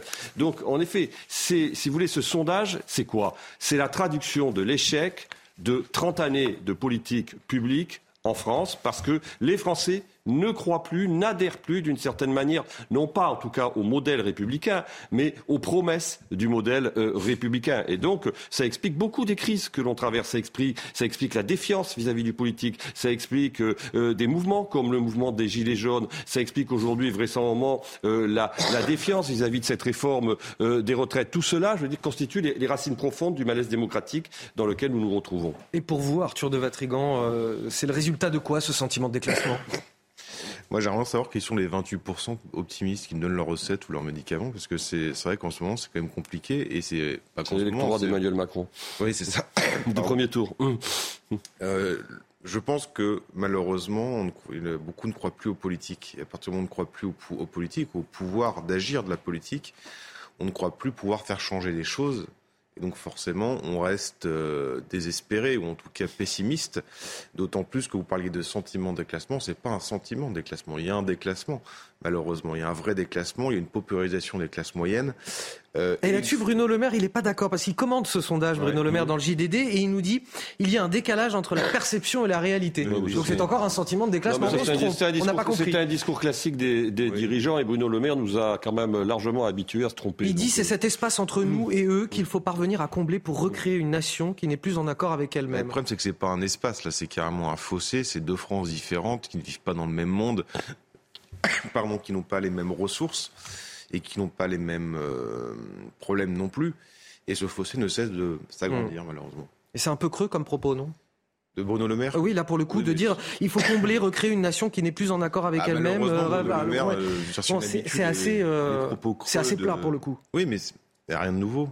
Encore une fois, euh, il ne propose pas grand-chose et la Macronie est toujours dans cet argumentaire de c'est un sentiment, c'est une perception, ce n'est pas la réalité, parce que ce n'est pas leur réalité à eux ils n'ont pas la même perception, ils n'ont pas la même moralité parce qu'ils ne vivent pas dans le même monde, tout simplement. Et euh, voilà, c'est le, problème, il est là. Donc peut-être qu'ils le pensent sincèrement, et ce serait encore plus grave s'ils le pensaient sincèrement. Allez, le rappel de l'actualité à 7h45, c'est avec vous, Somaya Labidi le ministre de l'Intérieur, Gérald Darmanin, une du JDD, une interview de deux pages largement consacrée aux euh, manifestations qui secouent le pays et plus particulièrement euh, ces images d'affrontements dans les Deux-Sèvres le week-end dernier. Euh, je refuse de céder au terrorisme intellectuel de l'ultra-gauche, déclare-t-il. Il affirme plus aucune ZAD ne s'installera dans notre pays, ni à Sainte-Soline, ni ailleurs. Intempéries meurtrières aux États-Unis et ce bilan qui s'alourdit. Au moins 21 personnes euh, sont mortes dans le centre-est lors du passage de tornades et de violentes tempêtes. Euh, de nombreuses maisons ont été détruites, les routes ont été coupées, laissant beaucoup d'habitants euh, sans électricité. Et puis, au lendemain de sa sortie d'hôpital pour soigner une bronchite, le pape François doit présider la messe du dimanche des rameaux sur la place Saint-Pierre. C'est l'un des événements les plus importants du calendrier chrétien qui marque le début des célébrations de Pâques et l'entrée dans la euh, Semaine Sainte. 1980, l'attentat de la rue Copernic à Paris, un attentat à la bombe contre une synagogue. Demain, lundi, 43 ans après les faits, le procès s'ouvre enfin. L'attaque a fait 4 morts et une dizaine de blessés. On vous propose d'écouter le témoignage d'une victime qui était âgée de, de, seulement 13 ans à l'époque des faits et qui attend depuis lors que justice se fasse. Le récit est signé Clémence Barbier. Ce vendredi 3 octobre 1980, jour de sa bar mitzvah, Corinne Adler s'en souviendra toute sa vie. Vers 18h35, en plein office, la verrière de la synagogue rue Copernic à Paris s'écroule au milieu de 320 fidèles. À l'extérieur du bâtiment, une bombe vient d'exploser. Donc on a décidé de, sortir de la synagogue et là, dans la rue, euh, c'était euh, vraiment une vision de guerre, d'apocalypse, de, carnage, euh, voilà, des voitures en feu, des corps euh, par terre. L'attentat fait quatre morts. Corinne Adler, 13 ans à l'époque, n'a aucun suivi psychologique. Il y avait un attentat, on était sous le choc et on n'en parlait plus et la vie reprenait, même si on avait des séquelles. En 2018, faute de preuves suffisamment probantes, l'unique suspect d'origine libano-canadienne, Hassan Diab, est libéré après quatre ans de détention. C'est important que, le procès ait lieu. C'est important qu'il existe. C'est pas pensable que, en fait, euh, un attentat terroriste reste euh, sans rien. Le renvoi aux assises d'Hassan Diab a finalement été ordonné trois ans plus tard. Le procès s'ouvre demain, mais l'universitaire qui a toujours clamé son innocence ne sera pas présent. Allez, un mot de l'actualité internationale. En plein conflit avec l'Ukraine, la Russie a pris la présidence tournante du Conseil de sécurité de l'ONU. Pour Volodymyr Zelensky, le président ukrainien, c'est le symbole d'une faillite complète des institutions internationales. Effectivement, la question peut se poser. On va en parler avec vous, euh, Harold Iman. Est-ce que ce mois de présidence russe va permettre à, Moscou d'avancer ses, intérêts de guerre au, sein même d'un organisme censé promouvoir la paix? Alors, la délégation russe va évidemment le tenter. Mais il y a deux jours, voyez, la concomitance, des dates, Vladimir Poutine a présenté son nouveau concept stratégique russe qui jette l'anathème sur, tenez-vous bien, les États-Unis, l'OTAN et l'ONU. Ça va se ressentir. Alors, qui est qui dans, cette, dans ce Conseil de sécurité qui sera présidé par euh, la Russie pendant un mois? Eh bien, il y a la Russie et les autres membres permanents, qui sont cinq en tout, qui sont la Russie, la Chine, le Royaume-Uni, donc la France et les États-Unis. Les dix autres euh, tournent tous les deux ans. Donc le Conseil de sécurité peut voter des interventions militaires, il ne faut pas s'y attendre, euh, et ils peuvent voter peut-être des mesures humanitaires. Peut-être, si on a beaucoup de chance, on va voter la sécurisation des centrales nucléaires en Ukraine. Euh, la France est assez en pointe sur ce dossier-là. Mais sinon, il suffit d'une voix négative d'un des membres euh, permanents, un des cinq, pour que tout s'échoue. Et le Conseil de sécurité est devenu beaucoup plus un ring de boxe diplomatique qu'un lieu de consensus pour la paix. Oui, finalement, on est dans la paralysie permanente. Est-ce qu'on peut améliorer le système d'une façon ou d'une autre? La paralysie est garantie, Anthony, car la France et d'autres pays veulent réformer le système, très bien, accroître le nombre de, membres, du Conseil de sécurité pour ne pas être pris par cette espèce de euh, P5, comme on l'appelle, mettre l'Inde, pourquoi pas, pays le plus peuplé au monde, le Nigeria, le Brésil, mais les rivaux de ces pays disent ah non non non, s'il y a l'Inde, il y a le Pakistan, etc., etc. Donc la France et d'autres voudraient empêcher un membre du Conseil de sécurité de violer lui-même le droit international en menant une, une, guerre, par exemple. Mais pour réformer, il faut l'accord de ceux qui sont déjà là, et ça, ça n'arrivera jamais. Euh, les précisions, l'éclairage d'Harold Iman sur cette situation euh, internationale. Tout de suite les sports.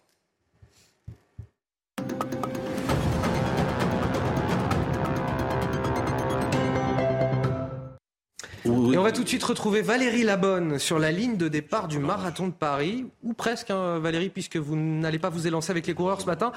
Vous les voyez euh, se préparer là tout autour de vous. Oui, c'est exactement ça. En fait, euh, le départ officiel euh, a lieu à 7h55. Ce sont d'abord euh, les athlètes handisport qui vont lancer ce, cette 46e édition du marathon de Paris. Et effectivement, comme vous le disiez, autour de moi, bah, ça s'échauffe, ça s'entraîne pour pouvoir faire face à ces un peu plus de 42 km. Alors malheureusement, sous la pluie, la météo n'est pas trop là pour les accompagner, mais je peux vous dire qu'ils sont motivés.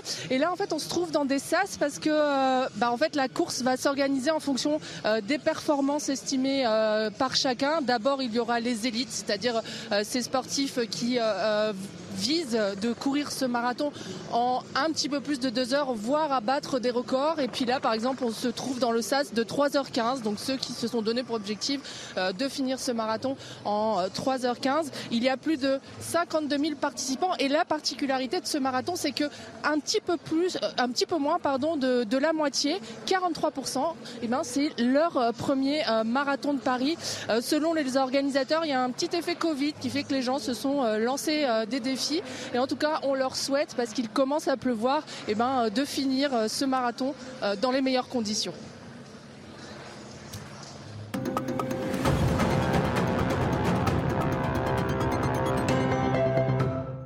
Valérie Labonne, accompagnée par Jean-Laurent Costantini. Vous restez avec nous dans la matinale CNews. Le temps pour moi de remercier Arthur de Vatrigan et Arnaud Benedetti euh, qui vont nous quitter pour cette première partie d'émission. On retrouvera Guillaume Bigot dans quelques minutes face à Bigot sur CNews et sur Europe 1 de 8h10 à 9h. A tout de suite.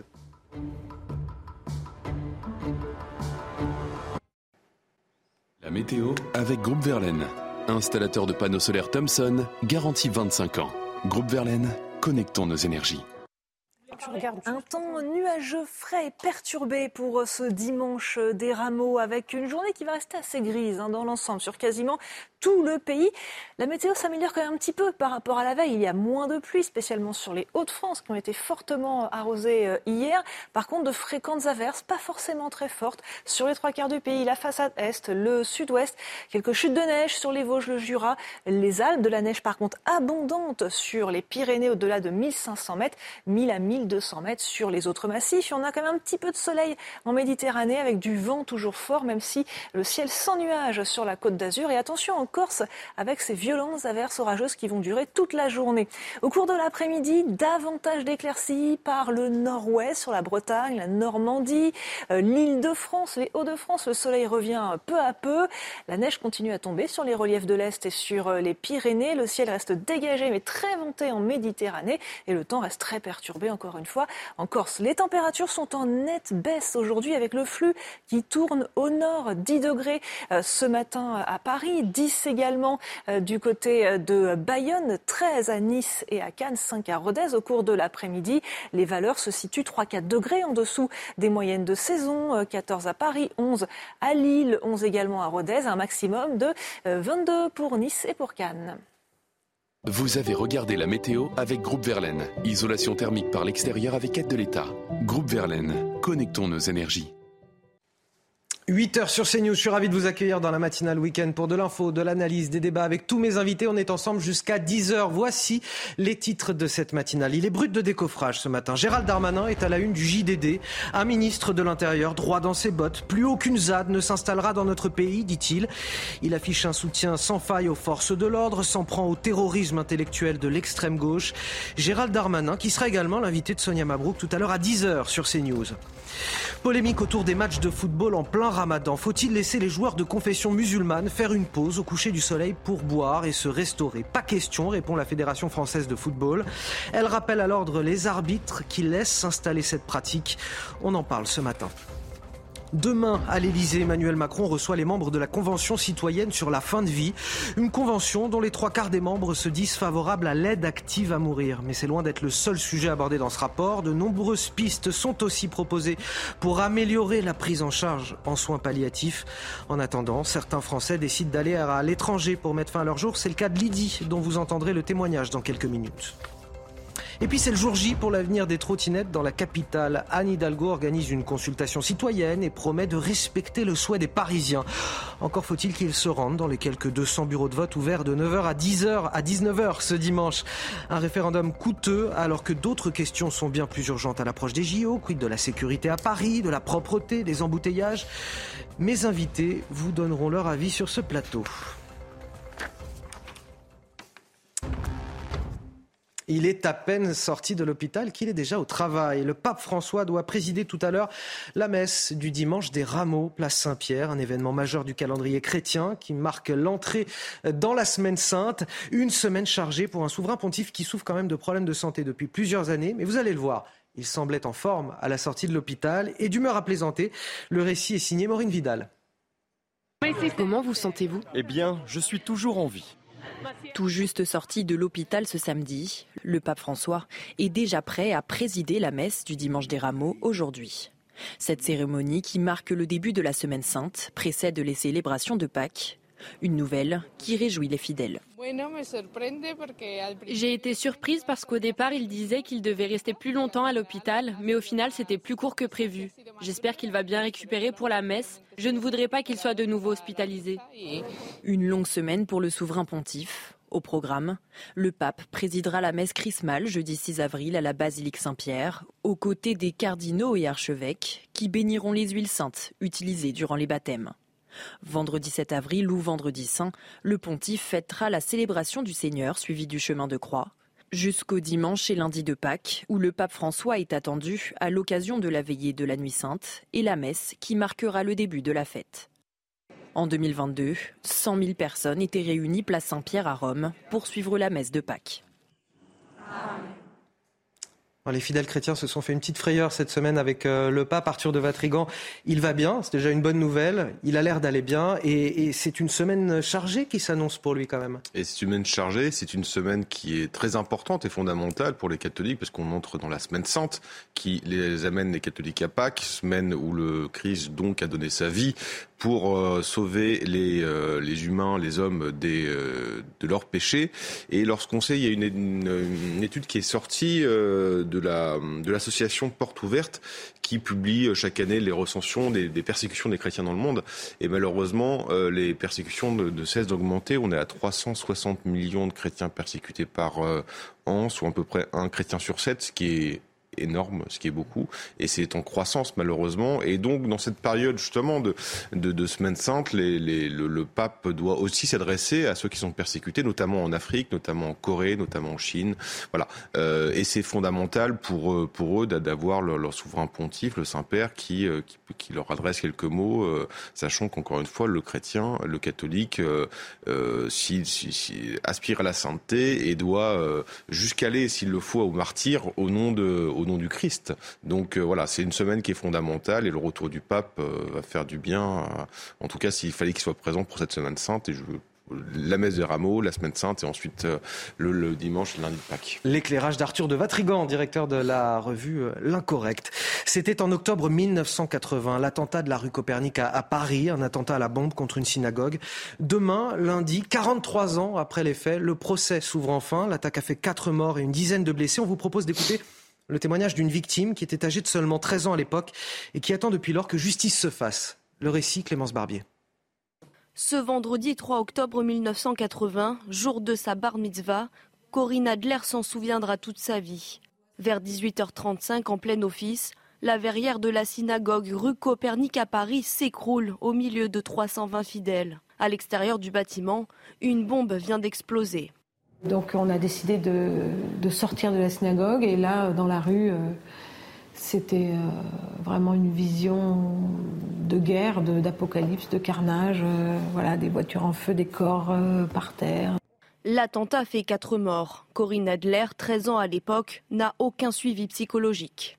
Il y avait un attentat, on était sous le choc et on n'en parlait plus et la vie reprenait, même si on avait des séquelles. En 2018, faute de preuves suffisamment probantes, l'unique suspect d'origine libano-canadienne, Hassan Diab, est libéré après quatre ans de détention. C'est important que, le procès ait lieu. C'est important qu'il existe. C'est pas pensable que, en fait, euh, un attentat terroriste reste euh, sans rien. Le renvoi aux assises d'Hassan Diab a finalement été ordonné trois ans plus tard. Le procès s'ouvre demain, mais l'universitaire qui a toujours clamé son innocence ne sera pas présent. Allez, vous restez avec nous. Dans quelques instants, on poursuit notre décryptage de l'actualité sur CNews et sur Europe 1 à 8h10.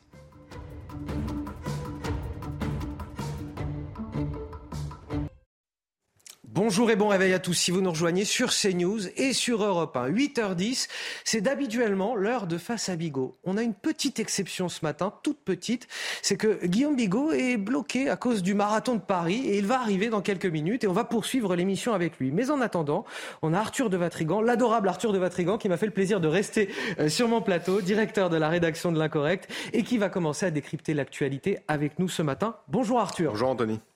On va donc commencer avec euh, Gérald Darmanin. À la une du JDD ce matin, il défend sa, gestion du maintien de l'ordre face aux, manifestations qui secouent le pays. Il défend bec et ongle l'action des forces de l'ordre. Le ministre de l'Intérieur qui dénonce aussi le terrorisme intellectuel de l'extrême gauche. Somaya Labidi, on en parle avec vous. Ce sont deux pages d'une riposte particulièrement musclée du ministre de l'Intérieur. Absolument, Anthony. Et en préambule, le ministre de l'Intérieur déclare que euh, la liberté de manifester est un droit euh, fondamental, mais la liberté de manifester n'est pas la liberté de manifester euh, violemment. Il va plus loin en affirmant que plus aucune ZAD ne s'installera dans notre pays, ni à Sainte-Soline, ni ailleurs. Quant aux images de débordement la semaine dernière autour des bassines euh, dans les Deux-Sèvres, Gérald Darmanin renvoie la responsabilité des violences à euh, l'ultra-gauche. Euh, quand la police utilise la force légitime, ça peut évidemment être musclé, mais c'est pour répliquer aux attaques extrêmement violentes de casseurs professionnels qui sont là pour détruire des biens, au pire pour tuer des flics, déclare-t-il. Et il réaffirme également son soutien sans faille aux forces de l'ordre. Absolument, Tony. Face aux accusations hein, de violence policière, il affirme que la quasi-intégralité des forces de l'ordre fait son métier avec honneur. Il peut y avoir, comme dans tout métier, des agents qui ne respectent pas le droit, la formation qui leur a été donnée ou le code de déontologie. Ils doivent être sanctionnés et ils le sont. Je n'ai euh, jamais eu la main qui tremble pour ceux qui déshonorent leur propre uniforme. Toutefois, le ministre reconnaît qu'il peut y avoir euh, des cas problématiques. En 2020, il déclare déclare que 101 policiers et gendarmes ont été euh, sanctionnés pour usage disproportionné de la force. On parle donc de quelques dizaines de cas sur les 250 euh, 000 policiers et gendarmes dans notre euh, pays le descriptif de cette interview avec Somaya Labidi. Merci à vous. Arthur de Vatrigan, directeur de la rédaction de, l'Incorrect. Il est brut de décoffrage, Gérald Darmanin, dans cette interview, mais une fermeté justifiée quelque part à, l'égard des violences. Oui, c'est rien d'étonnant, mais ça peut être euh, surprenant parce que rappelez-vous, la dernière fois qu'il y avait une polémique sur les violences soi-disant policières, c'était en 2018, à l'époque des Gilets jaunes, et le ministre de l'Intérieur était euh, Castaner. Et à l'époque, Castaner a été plutôt, euh, avait pris plutôt le pli du langage et de la sémantique d'extrême gauche en parlant de violence policière. Là, le ministre de l'Intérieur défend euh, sa police. Donc ce qui est juste normal en fait, mais c'est vrai que ça change. Ensuite, concernant euh, l'extrême gauche, euh, l'extrême gauche sert le pouvoir et le pouvoir se sert de l'extrême gauche. On est dans une, dans un affrontement, dans un affrontement qui sert les deux, simplement parce que l'extrême gauche, son rôle, c'est de créer du chaos, c'est de créer des violences. Ça a toujours été comme ça. C'est le rêve du grand soir et donc toutes les manifestations, si elles peuvent le permettre de retrouver ce petit frisson que rêvent ces petits enfants de bourgeois, ils le font. Et le rôle du gouvernement est de jouer aussi là dessus parce que son, son, son, intérêt est de rassembler et de refaire faire bloc avec, son, avec la bourgeoisie derrière. Et on sait que la bourgeoisie, elle craint uniquement la violence physique. Donc les deux se servent et euh, l'objectif étant que de jouer sur ce pourrissement, sur cette, ce simulacre d'affrontement, parce qu'encore une fois c'est un simulacre, ce n'est pas les violences des Gilets jaunes qui est vraiment effrayé Macron en 2018. Rappelez-vous, l'hélicoptère qui était prêt à démarrer, euh, sa fuite en voiture au Puy-en-Velay qui n'est pas sans rappeler la fuite à Varennes de, Louis XVI. Euh, là, on est dans un simulacre. On, voilà, on a un terrain avec euh, un affrontement qui est, euh, dans un périmètre défini, avec des règles presque, presque définies. Bon, ça sert les deux et, voilà, et le gouvernement va jouer là-dessus, évidemment. L'analyse d'Arthur de Vatrigan, directeur de la rédaction L'Incorrect sur CNews et sur Europe 1.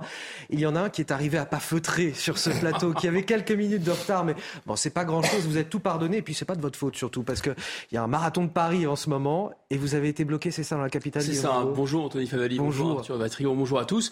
Euh, oui, j'ai, mais j'ai pas couru le marathon, hein, je, vous rassure. Alors, vous avez couru certainement dans les couloirs de CNews pour arriver jusqu'au plateau. C'est pas le même effort sportif. Mais c'est pas le même effort, effectivement. Merci à vous. Ravi de vous retrouver pardon pour, pour, moi. Mais vous êtes tout pardonné, euh, Guillaume Bigot. On évoquait évidemment cette interview de Gérald Darmanin dans le JDD que vous avez certainement lu. Euh, brut de décoffrage, Gérald Darmanin, une fermeté dans le discours. Dans les actes, est-ce que c'est possible? Il nous dit plus de ZAD dans le pays. Est-ce que c'est vraiment possible sans faire d'interpellation préventive des individus les plus violents qui sont pourtant connus des services de renseignement Bon, d'abord, l'interview, je l'ai lu parce que toutes les semaines, pratiquement, M. Darmanin donne une interview dans euh, le journal du dimanche. C'est presque son, voilà, son, moyen d'expression euh, classique pour relancer un peu, mettre une, pièce dans le jukebox politiquement dans la semaine et donner la tonalité de la semaine tout le monde a vu, euh, et notamment après Sainte-Soline, mais c'était déjà un peu le cas avant, que M. Darmanin se positionne comme le personnage peut-être peut-être pour le président de la République le recours, peut-être le prochain Premier ministre. On se souvient de l'anaphore qu'il a lancé à l'Assemblée nationale. Où est la gauche sur le thème de euh, vous savez, le petit dessin là où est Charlie? Alors où est la gauche? Et essayer de stigmatiser euh, la gauche LFI. Pas beaucoup de mal à se donner parce qu'ils se sont déjà auto-stigmatisés eux-mêmes en disant mais c'est quand même scandaleux que le PS, ELV et, et, et, le PC soient à ce point soumis à LFI et LFI c'est cornérisé, LFI c'est d'une certaine façon mis en dehors, vous savez, du fameux cercle républicain. Parce que lorsque Mme Borne est arrivée aux affaires, mais c'est aussi le discours qu'a tenu euh, Emmanuel Macron pendant sa campagne, eh le partenaire il y avait des partenaires de centre droit, de centre gauche, bien sûr, mais il y avait aussi LFI qui était un, partenaire dit républicain. Mais après le bazar qui a été mis par LFI et après le discours, on va dire, au minimum ambigu de M. Mélenchon et de LFI à l'égard des violences. Le ton est donné cette fois-ci par Darmanin. Il n'est plus question de laisser LFI à l'intérieur de l'arc républicain. Il est question de le péniser, en fait, M. Mélenchon. Donc on a une nouvelle diabolisation. Voyez, comme... Il a raison quand il parle de terrorisme intellectuel de l'ultra-gauche? En tout cas, il a raison avec le qu'il joue avec le feu. La situation est extrêmement tendue dans le pays et euh, le fait de refuser de, condamner catégoriquement, il pourrait tout à fait d'ailleurs, euh, parce qu'il serait dans sa, dans sa logique à lui, M. Mélenchon, de condamner les violences policières, etc. Il pourrait en même temps, lui aussi, faire un peu de en même temps et en même temps euh, dire un mot pour euh, les forces de l'ordre qui sont euh, pas nécessairement d'accord, en plus avec la politique du gouvernement, mais qui en prennent plein la tête. Donc certains sont entre la vie et la mort, qui sont mis voilà à très rude épreuve. Il pourrait, mais, mais il pourrait défendre un minimum, disons, la loi républicaine en dehors de tel ou tel choix politique. C'est pas ce qu'il fait, et donc il a un discours effectivement très ambigu. Donc M. Darmanin, il monte en puissance et M. Darmanin, effectivement, il envoie une carte postale à son électorat, c'est-à-dire qui veut bien sûr la loi et l'ordre. Il prend ses distances à l'égard de ses propres troupes macronistes en disant, mais écoutez, voyez, peut-être c'était une erreur de se positionner avec LFI et avec l'extrême gauche de cette façon. Et puis il y a cette fantastique diversion que sont les bassines Sainte-Soline. On a, vous savez, les, black blocs des villes ou les gauchistes des villes, puis on a les gauchistes des champs. On a les black bourges, comme il dit Mais on a aussi les Greenbourges. Et là, c'était très bien, les Greenbourges. Maintenant, on peut se poser la question quand même de l'efficacité, parce que c'est quelqu'un très étrange, euh, M. Darmanin, me semble-t-il. C'est-à-dire qu'il a, a un talent politique fou, cet homme. D'abord, il est très éloquent, il est très malin, il est très habile, et simultanément, il va de raté en raté. Euh, je ne veux pas rappeler l'histoire du Stade de France où des faux billets ont attaqué les gens, c'était quand même assez inédit. Je ne veux pas rappeler toute l'expulsion euh, des, islamistes de France grâce à l'expulsion de M. Iqiyoussem, laquelle est devenue euh, vraiment une, sorte de, une sorte de bide, l'immigration qui explose, l'ordre public qui s'écroule, la PJ euh, voilà, la brigade du Tigre, l'élite de l'élite de la police nationale qui est démantelée euh, pour faire du chiffre, euh, ces espèces de, volonté de taper dans les fourmilières des points de deal pour ensuite qu'ils se reconstituent cinq minutes plus tard. Enfin, on va d'échec en échec. C'est pas que d'eau, que d'eau, c'est vraiment, ça prend l'eau de partout, si vous voulez. Et donc, M. Darmanin, il se positionne comme celui qui assure la loi et l'ordre, et il a un certain talent parce que plus il y a de désordre, plus il y a de flammes, plus il y a de bazar, etc., plus il arrive à se mettre en avant. Et en ce sens, évidemment, c'est l'élève de Nicolas Sarkozy. Il, arrive, il, a ce, il a ce sens inné, capable de prendre la lumière et capable, avec même des échecs, d'arriver à faire le coq, à bomber le torse, à dire c'est moi, moi, moi, regardez-moi, etc. Ça, c'est quand même assez fascinant. Et je dis ça sans aucune ironie parce que c'est un véritable talent. Arthur de Vatrigan, une dernière question pour vous. Il subodore un, changement de Premier ministre, euh, Gérald Darmanin? Euh, il est à l'affût, à votre avis Il est à l'affût, il anticipe aussi 2027. Le président Macron ne va pas se représenter. Euh, il va y avoir des, il y a des places à prendre. Et c'est vrai qu'il est, je suis d'accord avec Guillaume Bigot, on, ça nous rappelle Sarkozy 2007. Alors c'est du sous Sarkozy, c'est du Sarkozy un peu bas de gamme parce qu'il parle beaucoup. Au final, il fait rien. Si vous regardez le bilan de Darmanin, il n'y a rien. Même sur les événements les violences, euh, dire 1500 Black Blocs qui débarquent à Paris comme ça, dire ça, ça se voit, ça s'anticipe, ça s'empêche. Donc évidemment, on peut, on peut être un peu cynique et dire ça les arrange bien, ce que je crois. Mais en même temps, s'il veut vraiment faire le boulot, il pourrait le faire. Or, ça ne le fait pas. Donc il est, oui, il est dans des coups de menton habituels, mais ça, il a commencé depuis que Emmanuel Macron a été réélu. Il a passé tout l'été euh, à faire une campagne médiatique pour montrer qu'il était présent. Je pense que plus que le poste de Premier ministre, qui on sait est infusible et on sait est compliqué, surtout quand c'est la chienlit comme en ce moment, c'est plus 2027 qui vise en étant le garant du Parti de l'Ordre et la branche droite de la Macronie. Arthur de Vatrigan, directeur de la rédaction de, l'Incorrect. Merci euh, d'avoir été euh, avec nous quelques minutes ce matin dans, Face à Bigot. Cette question à présent, l'aide active à mourir sera-t-elle bientôt légale en France? La Convention citoyenne sur la fin de vie euh, termine ses travaux ce week-end. 184 Français tirés au sort qui ont réfléchi à la question durant trois mois et qui vont arriver demain à l'Élysée avec leurs préconisations pour améliorer justement ce cadre de la fin de vie. Il n'y a évidemment pas la seule question de l'aide active à mourir. Il y a, elle est certainement d'ailleurs la question la plus délicate. 75% hein. des membres de cette convention euh, y sont favorables. On ne sait pas encore pour l'heure quelle est la position du chef de l'État. Il, voit un petit peu sur ce sujet, Emmanuel Macron. Il entretient l'ambiguïté, il est un petit peu dans le, le en même temps. Mais tout d'abord, avant de commencer ce débat, je voudrais vous faire écouter le témoignage de Lydie. Euh, Lydie, une Française partie en Belgique et qui veut recourir, elle, à l'euthanasie. Le récit est signé Clémence Barbier. J'ai pas envie de passer le reste de ma vie dans un foyer euh, dans un fauteuil où je pourrais plus bouger. Euh, on va me donner à manger où je pourrais même plus parler. Lydie Imoff, 43 ans, est atteinte d'une hémiplégie de naissance. Toute la moitié gauche de son corps est paralysée. Certaines zones la font énormément souffrir. On va pas dire que j'accepte, mais euh, je suis obligée de tout à faire avec, mais parce que j'ai encore un petit peu. Mais je pense pas que je vais tenir sur la longueur, quoi. Aujourd'hui, cette Française envisage une euthanasie en Belgique car l'évolution de son handicap l'inquiète. Les tremblements sont de plus en plus fréquents. C'est pas ce que je veux. Ma tête fonctionne, mon corps il part. Bon ben voilà, les choses sont dites quoi. À Bruxelles, Lydie se confie sur sa volonté de partir à son psychiatre. La loi belge impose au moins deux avis médicaux concordants pour que l'injection puisse avoir lieu. Mais pour moi c'est ok, donc je vais envoyer un rapport au docteur de Locht.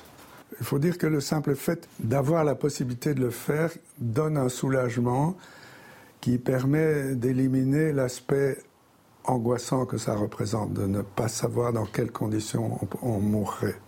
L'an dernier, près de 3000 euthanasies ont été pratiquées en Belgique. Les demandes les plus nombreuses concernent les malades du cancer devant celles des malades souffrant de polypathologie. Parmi eux, 53 résidaient en France. plein de questions à vous poser là-dessus, Guillaume Bigot. Il y a évidemment la souffrance de cette femme qui a, recours à l'euthanasie en, Belgique. Il y a la, légitimité de cette convention citoyenne. Il y a l'avis d'Emmanuel Macron qu'on a un petit peu de mal à, cerner. Il y a aussi l'opinion des Français qui, à travers les sondages, pour l'instant en tout cas, semblent se montrer favorables à cette aide active à mourir. Mais tout d'abord, euh, une réaction sur le témoignage de Lydie qu'on vient d'entendre. Non, votre réaction, Guillaume oh, Bigot, pardonnez-moi. J'attends une réaction, excusez-moi. vous pensiez que j'allais euh, vous faire De toute façon, c'est un sujet qui, qui plonge aussi dans une sorte de, non pas d'océan de perplexité, mais ça remue des choses qui sont extrêmement intimes en nous, parce que, parce que bien sûr, euh, les gens euh, qui nous sont les plus chers euh, sont ou, vont euh, ou peuvent passer par là parce que nous-mêmes euh, on ne sait pas, comme disent les Écritures, ni le jour ni l'heure. C'est quelque chose. Il y a d'une certaine façon rien de plus intime que notre rapport à la mort. Et donc c'est une question évidemment très grave. c'est une question aussi sociétale qui permet quand, on va dire, des sujets politiques plus classiques ne trouvent pas d'issue, de pouvoir aussi un peu déplacer le curseur ou déplacer le débat. Alors je ne dis pas que ce n'est pas important, c'est un sujet extrêmement important. c'est un sujet mais, vous n'excluez pas la tactique de diversion, c'est ça que vous êtes en train de me dire sur le plan politique, dans le contexte global qu'on connaît. Ah, on a vu déjà. avec le mariage pour tous, avec d'autres sujets. Ce ne sont pas des sujets inintéressants du tout.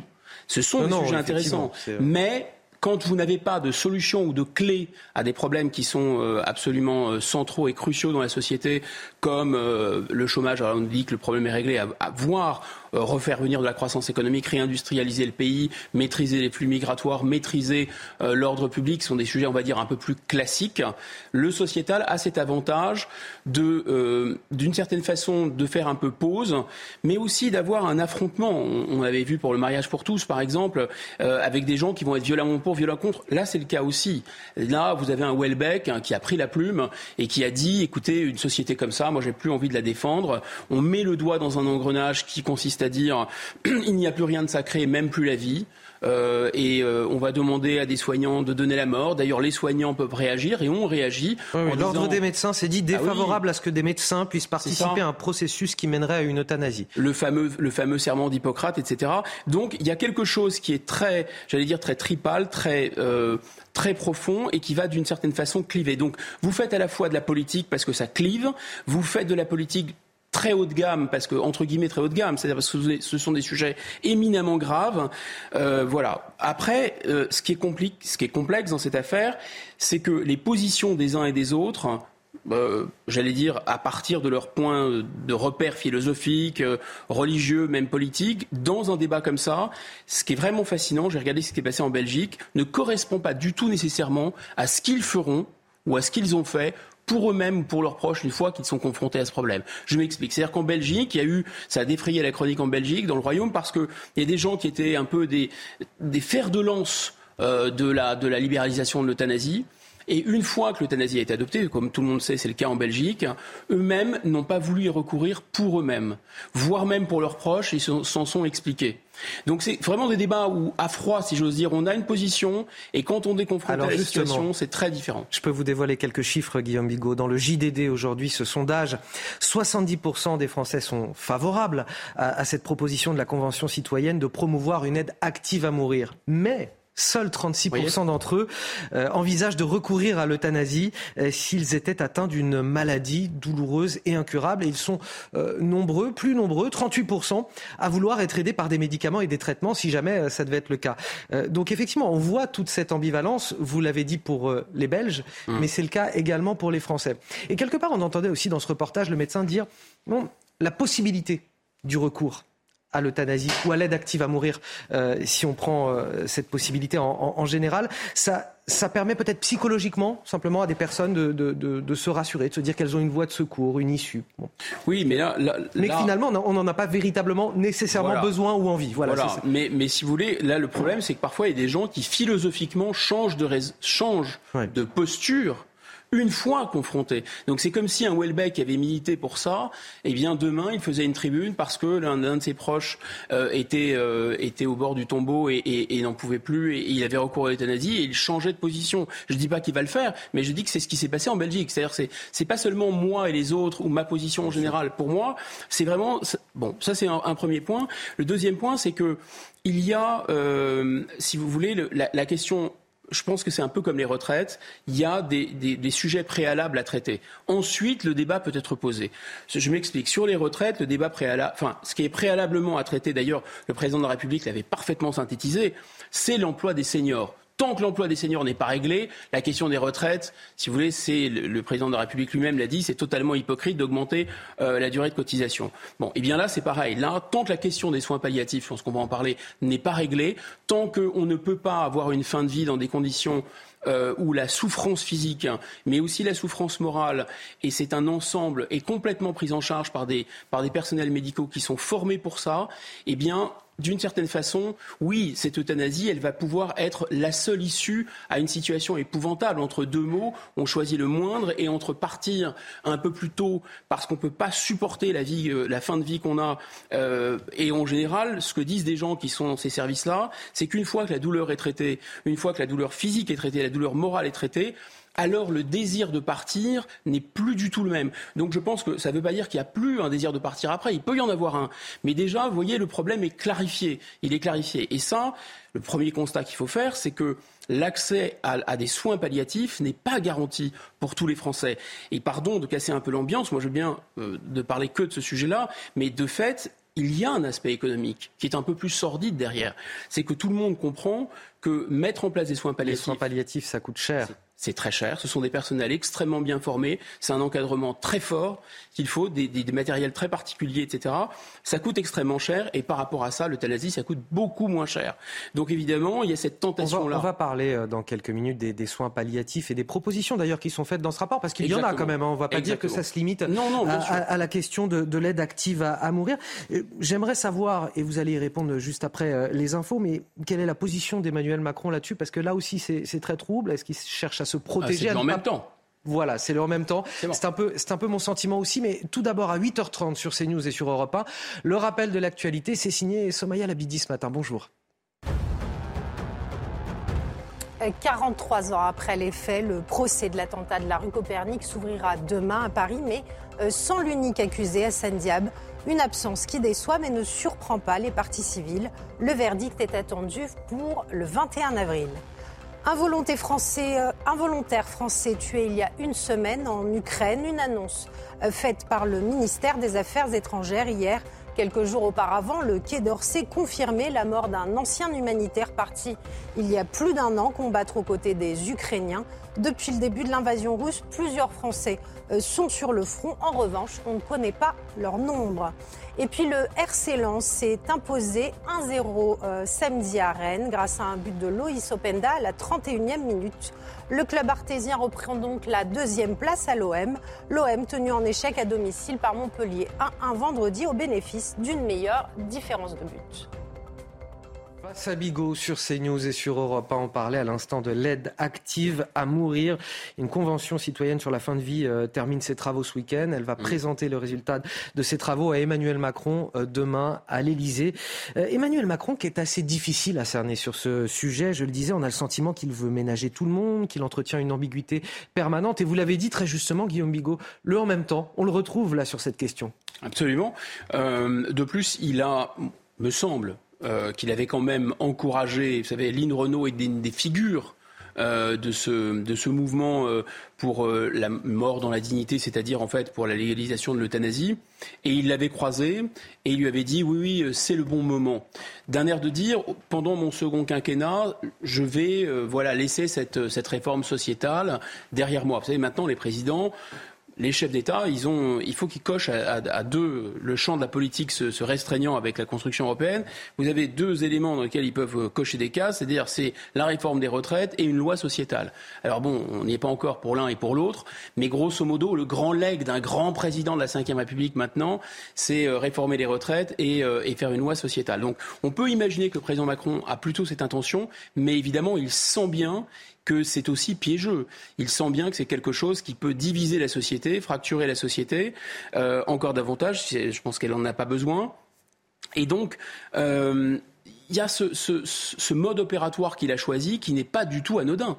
C'est-à-dire qu'il a choisi de de faire se prononcer 183 citoyens qui, un, ont été tirés au sort, donc c'est quand même assez, assez bizarre.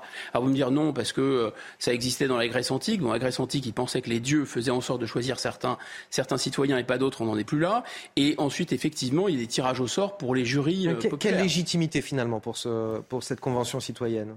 À part qu'il s'agit là de 184 citoyens tirés au sort. C'est-à-dire que quand on a un président qui nous parle sans arrêt du chemin démocratique, du respect du chemin institutionnel et qui ne veut pas entendre parler d'un référendum sur un sujet comme les retraites, c'est vrai qu'on peut se demander quelle est la légitimité démocratique de tirer au sort 183 citoyens. Surtout que pour ce compte-là, les panels utilisés pour les sondages sont plus importants. Hein. Exactement, exactement. Autant demander à l'IFOP. Non, mais plus sérieusement, les 183 citoyens, il y a quand même une énorme différence avec un panel.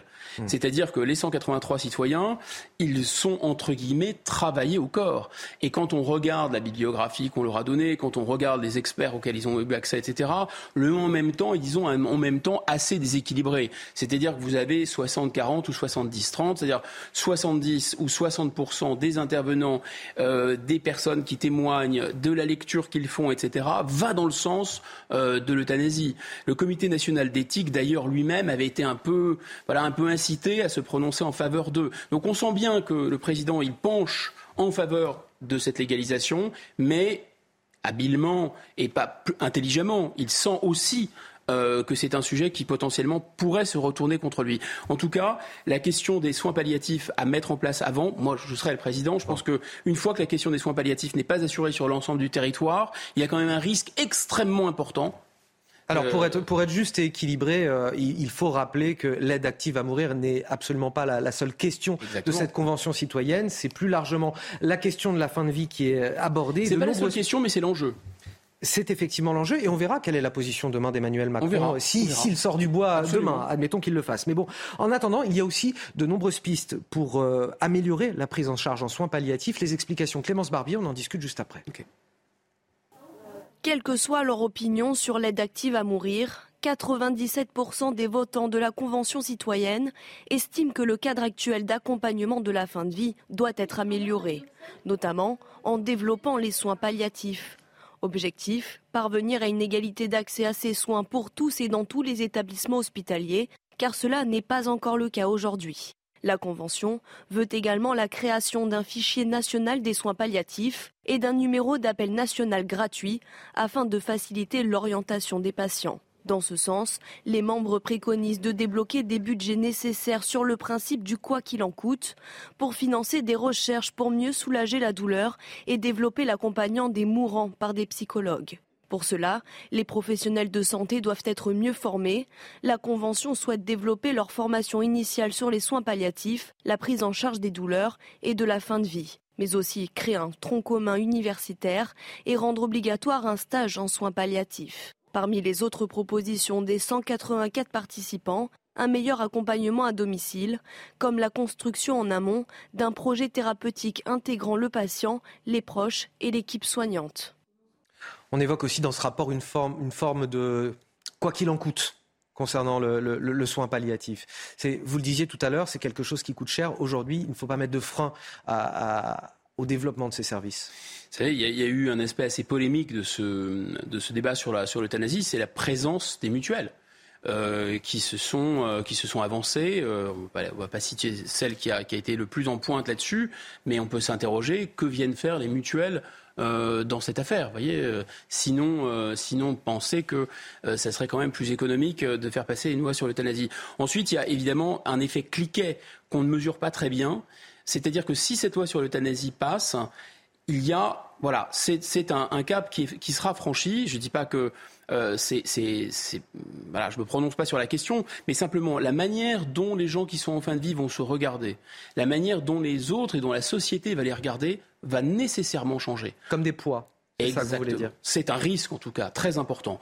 De la même façon, euh, la porte ouverte, c'est même si c'est pas le cas, et je ne crois pas que ce soit dans le dans ce qui est étudié par les 183 citoyens, mais ce qui est certain, c'est qu'en Belgique aujourd'hui, par exemple, euh, et c'est un cas qui a défrayé la chronique dans la, dans la presse belge, une, une, une mineure jeune de 16 ans très très dépressive ou de 16 ou 17 ans extraordinairement dépressive a mis fin à ses jours. Vous voyez, donc c'est quand même, ça pose un... Je pense que c'est une des chroniques ordinaires de ce que qu'on pourrait appeler là, euh, c'est pas seulement la déchristianisation, c'est la déjudéo-christianisation euh, de notre société. C'est un phénomène parce que tous les monothéismes en, France, hein, le judaïsme, le christianisme, l'islam, mais aussi finalement la vieille morale laïque républicaine, considéraient que c'est un, un, pas qu'il fallait pas franchir. Et je pense que ce qui est important, me semble-t-il, c'est de permettre aux gens de mourir effectivement dans la dignité. Ce combat pour la mort dans la dignité est un combat, à mon avis, que tout le monde pourrait partager.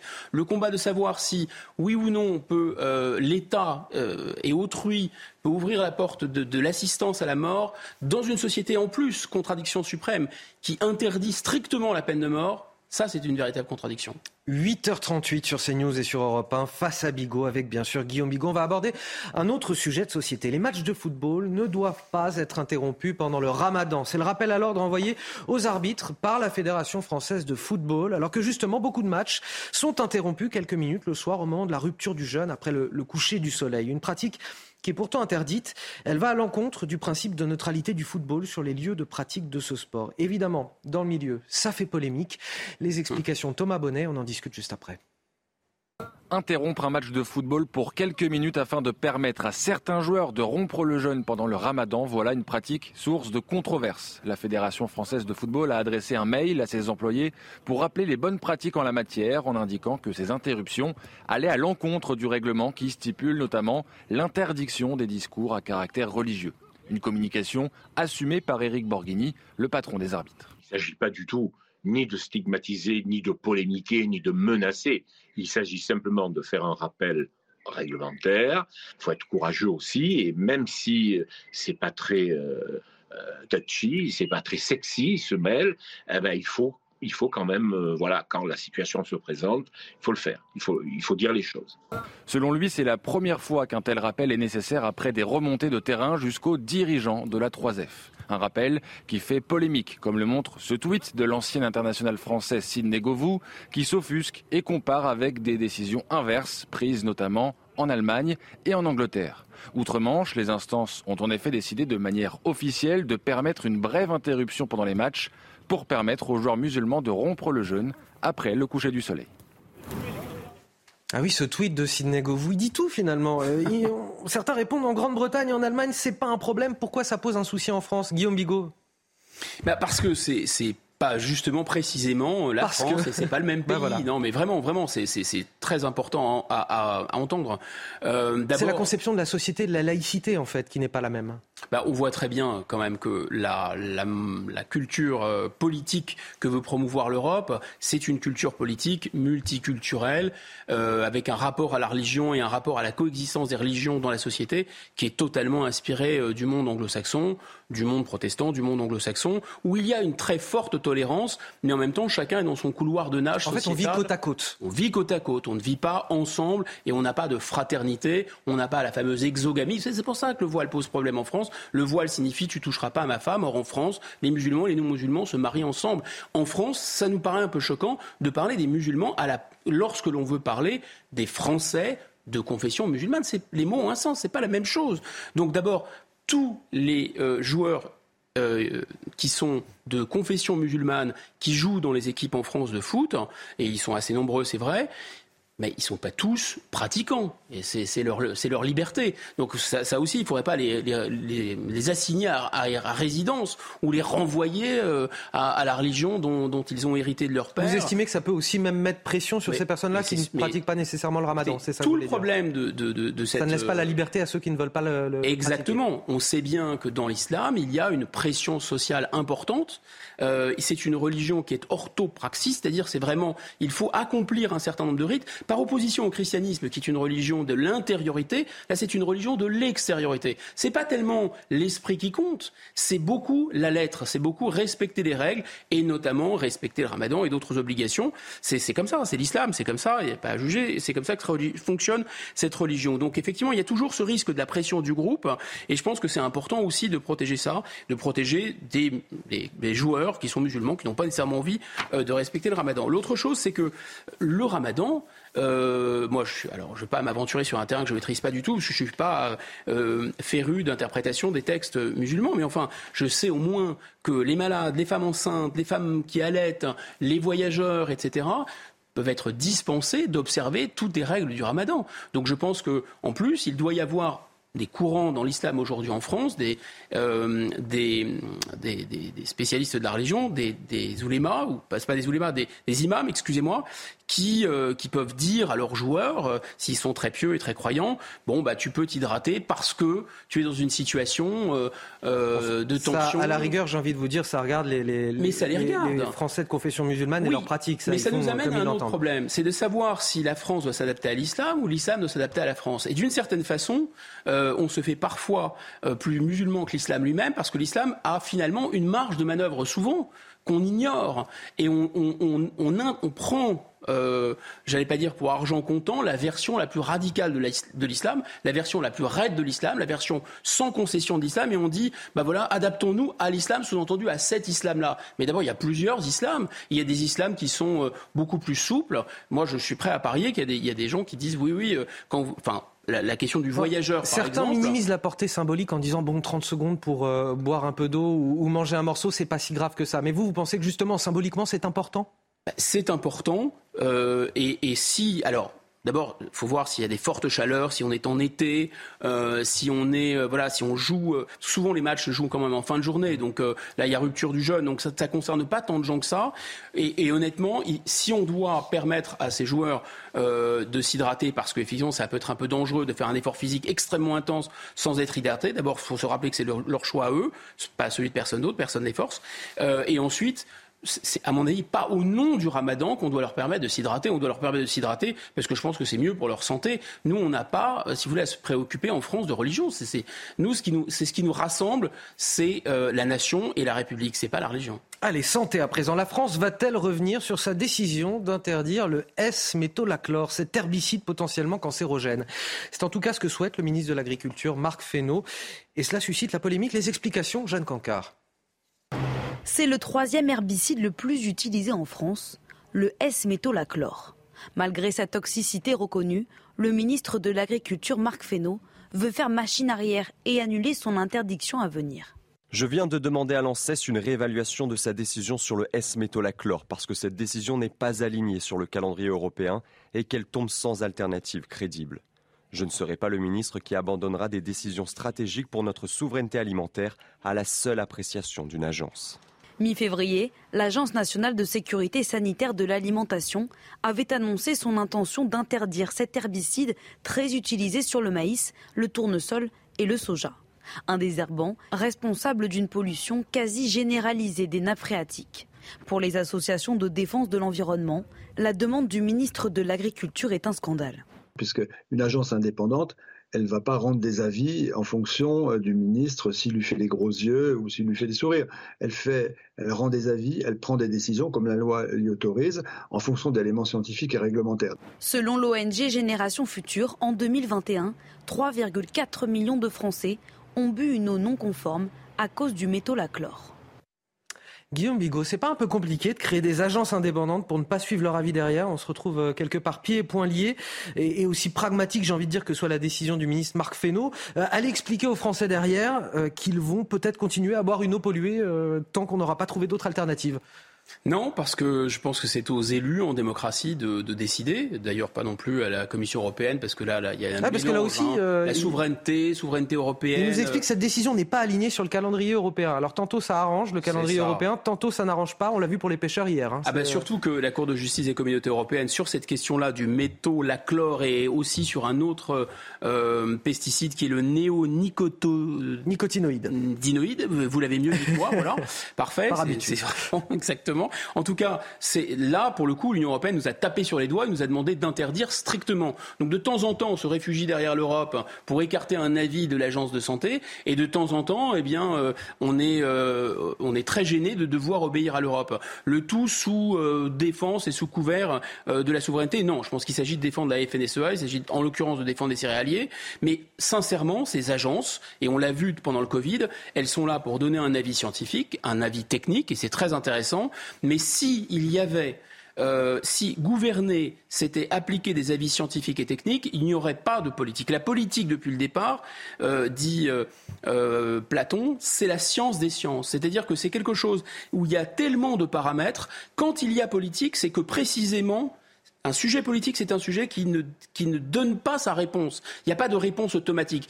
En appliquant le manuel, en appliquant une équation scientifique, si on savait, en mode pilotage automatique comme dans un avion, ou en mode chat GPT, si on doit aller à droite, si on doit aller à gauche, et c'est clair, il n'y a pas besoin de politique. La politique, c'est précisément quand on ne sait pas s'il faut aller à droite ou aller à gauche, parce que les choix sont différents, parce qu'on ne connaît pas l'avenir, et parce qu'en plus, il y a une multiplicité de, de j'allais dire, non seulement de, par, de paramètres, mais il y a des choix à faire sur l'avenir du pays. Et donc c'est pour ça, c'est le jeu de la démocratie. Donc c'est pas aux agences, c'est pas aux experts, c'est pas aux scientifiques de déterminer la politique de la France. Une question très importante ce matin sur CNews et sur Europe 1. Guillaume Bigot serait-il arrivé à l'heure s'il avait emprunté une trottinette électrique libre-service euh, à Paris pour venir à la rédaction de, de, CNews? Bah, Écoutez, il y aurait eu, alors je sais pas, parce qu'il faudrait faire des mathématiques un peu pour savoir, mais l'espérance mathématique d'avoir un accident n'était pas totalement nulle non plus. Donc j'aurais eu peut-être plus de chances d'arriver à l'heure, mais peut-être plus de chances de ne pas arriver du tout. Bon, on vous préfère euh, en retard et entier, Guillaume Bigot.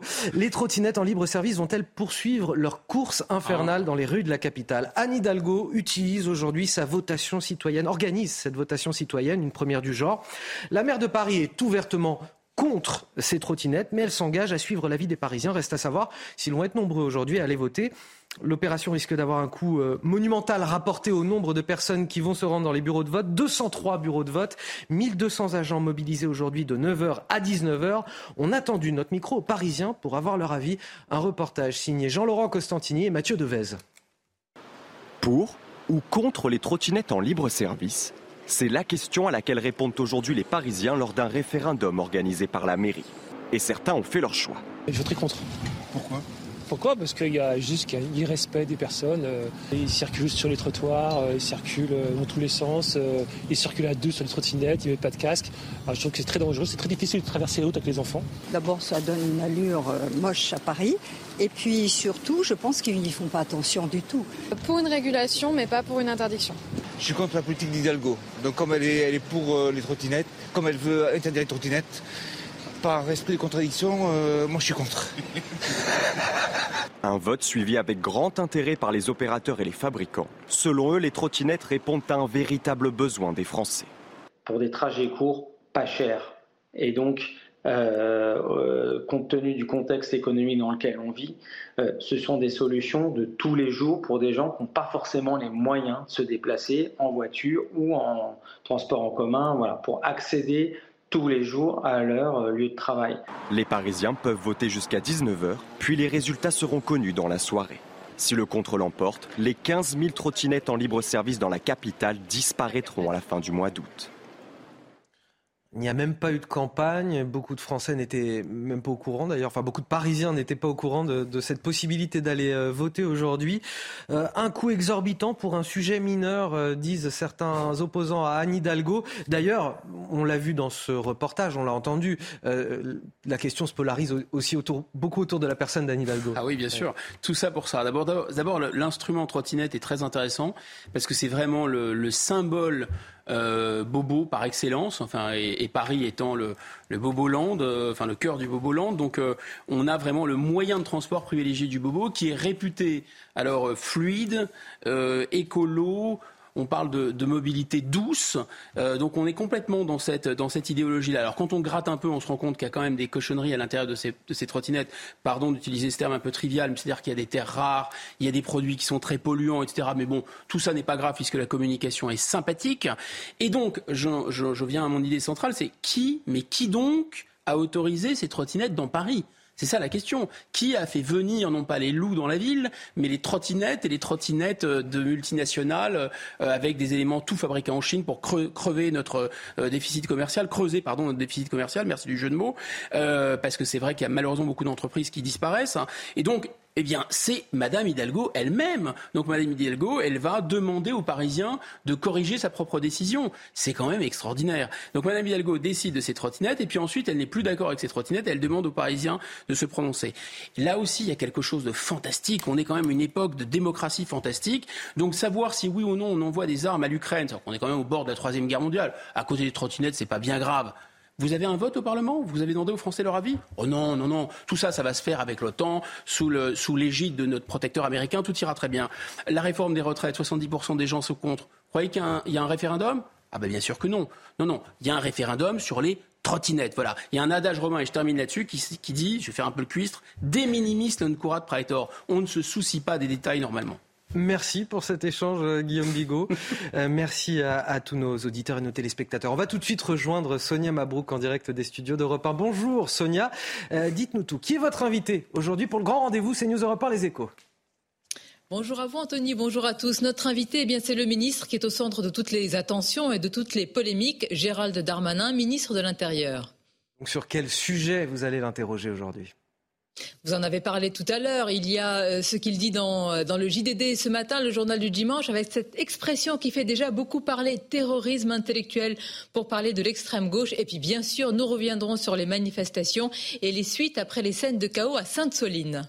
Merci à vous, Sonia Mabrouk. On vous retrouve tout à l'heure à 10h, juste après la matinale, dans le grand rendez-vous CNews Europe 1, les échos avec votre invité, Gérald Darmanin, le ministre de l'Intérieur. Vous restez avec nous sur CNews, la matinale week-end se poursuit. Et sur Europe 1, c'est l'heure de retrouver Léna Higmonier et Frédéric Tadei.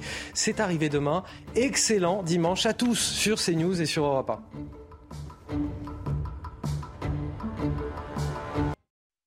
1. La météo avec Groupe Verlaine. Installateur de panneaux solaires Thomson, garantie 25 ans. Groupe Verlaine, connectons nos énergies. Un dimanche des rameaux assez frais et perturbé sur quasiment tout le pays. Le vent affaiblit, les précipitations aussi, mais ça reste humide, surtout à l'est, avec de fréquentes pluies sur toute la façade est. Le sud-ouest, pas forcément très forte. Par contre, il y a de la neige en abondance aujourd'hui sur les Pyrénées, au-delà de 1200 mètres, et puis de la neige également sur le massif central, les Alpes, les Vosges, le Jura, au-delà de 1000, 1200 mètres aussi. Un ciel bien nuageux sur l'île de France, les Hauts-de-France. Par contre, le temps s'améliore progressivement au fur et à mesure des prochaines heures, surtout le nord-ouest, toujours du vent fort en Méditerranée et un temps très perturbé en Corse avec de violentes averses orageuses. Au cours de l'après-midi, la météo s'améliore encore plus sur l'ouest. Les éclaircies reviennent sur tout l'arc atlantique, sur l'île de France, sur les Hauts-de-France, sur une partie de la région Grand Est. Par contre, l'Est reste sous les nuages, sous l'humidité, sous la neige. Pour les massifs, une ambiance hivernale aujourd'hui, toujours du vent, notamment de la tramontane en Méditerranée et encore de fortes averses sur la Corse qui déborde un petit peu sur la côte d'Azur et les Alpes-Maritimes. Les températures sont en baisse ce matin absolument euh, partout. Il n'y a pas de gelée pour autant. 10 à Paris, 5 à Rodez et au Puy-en-Velay, 10 à Bayonne, 8 à Nancy et Strasbourg. Au cours de l'après-midi, avec ce flux de nord, les températures baissent également. On se situe 3-4 degrés en dessous des moyennes, avec des températures globalement qui sont largement inférieures à ce qu'on devrait avoir pour un mois de mars ou un mois d'avril. Vous avez regardé la météo avec Groupe Verlaine. Isolation thermique par l'extérieur avec aide de l'État. Groupe Verlaine, connectons nos énergies. Et si vous êtes sur CNews, vous êtes au bon endroit. Bonjour et bienvenue dans la matinale week-end. On est encore ensemble jusqu'à 10h pour de l'info, de l'analyse, des débats avec mes deux invités. Bien sûr, Guillaume Bigot qui continue à m'accompagner jusqu'à la fin de cette émission. Et nous a rejoint sur ce plateau le spécialiste Bonjour. du mur végétalisé qui l'envie à tous les écologistes, Benjamin Morel. Benjamin ma Morel. PME en la matière. Et exactement, maître de conférence en droit public par ailleurs. Par ailleurs. Une autre de ses compétences. Exactement. Et il va nous apporter ses analyses en plateau. Somaya Labidi, bien sûr, pour l'essentiel de l'actualité qu'on va retrouver dans quelques minutes puisqu'on va parler de Gérald Darmanin. Il est brut de décoffrage ce matin, Gérald Darmanin qui donne une interview au JDD, le ministre de l'Intérieur, droit dans ses bottes. Plus aucune ZAD ne s'installera dans notre pays. Il affiche un, soutien sans faille aux forces de l'ordre et s'en prend au terrorisme intellectuel de l'extrême gauche. On en parle justement avec Somaya Labidi dans quelques instants. Gérald Darmanin, qui je le rappelle, sera également l'invité de Sonia Mabrouk à 10h sur CNews. Demain, à l'Elysée, Emmanuel Macron reçoit les membres de la Convention citoyenne sur la fin de vie, une convention dont les trois quarts des membres se disent favorables à l'aide active à mourir.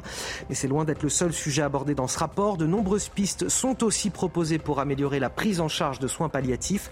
En attendant, certains Français décident tout de même d'aller à l'étranger pour mettre fin à leur jour. C'est le cas de Lydie, dont vous entendrez le témoignage dans quelques minutes. C'est le jour J pour l'avenir des trottinettes dans la capitale. Ça fait beaucoup parler. Anne Hidalgo organise une consultation citoyenne et promet de respecter le souhait des Parisiens. Mais encore faut-il que ces Parisiens euh, se rendent dans les quelques 200 bureaux de vote ouverts de 9h à 19h ce dimanche. Un référendum coûteux alors que d'autres questions sont peut-être bien plus urgentes à, à l'approche des Jeux Olympiques. Quid de la sécurité à Paris, de la propreté, des embouteillages? Vous nous donnerez votre avis sur ce plateau. Mais tout d'abord, on commence avec celui qui est à la une du JDD ce matin. J'ai nommé Gérald Darmanin. Il défend sa gestion du maintien de l'ordre face aux, manifestations qui secouent le pays. Il défend bec et ongle l'action euh, des forces de l'ordre. Le ministre de l'Intérieur qui dénonce aussi le terrorisme intellectuel de l'extrême gauche. On va en parler avec vous, Somaya Labidi.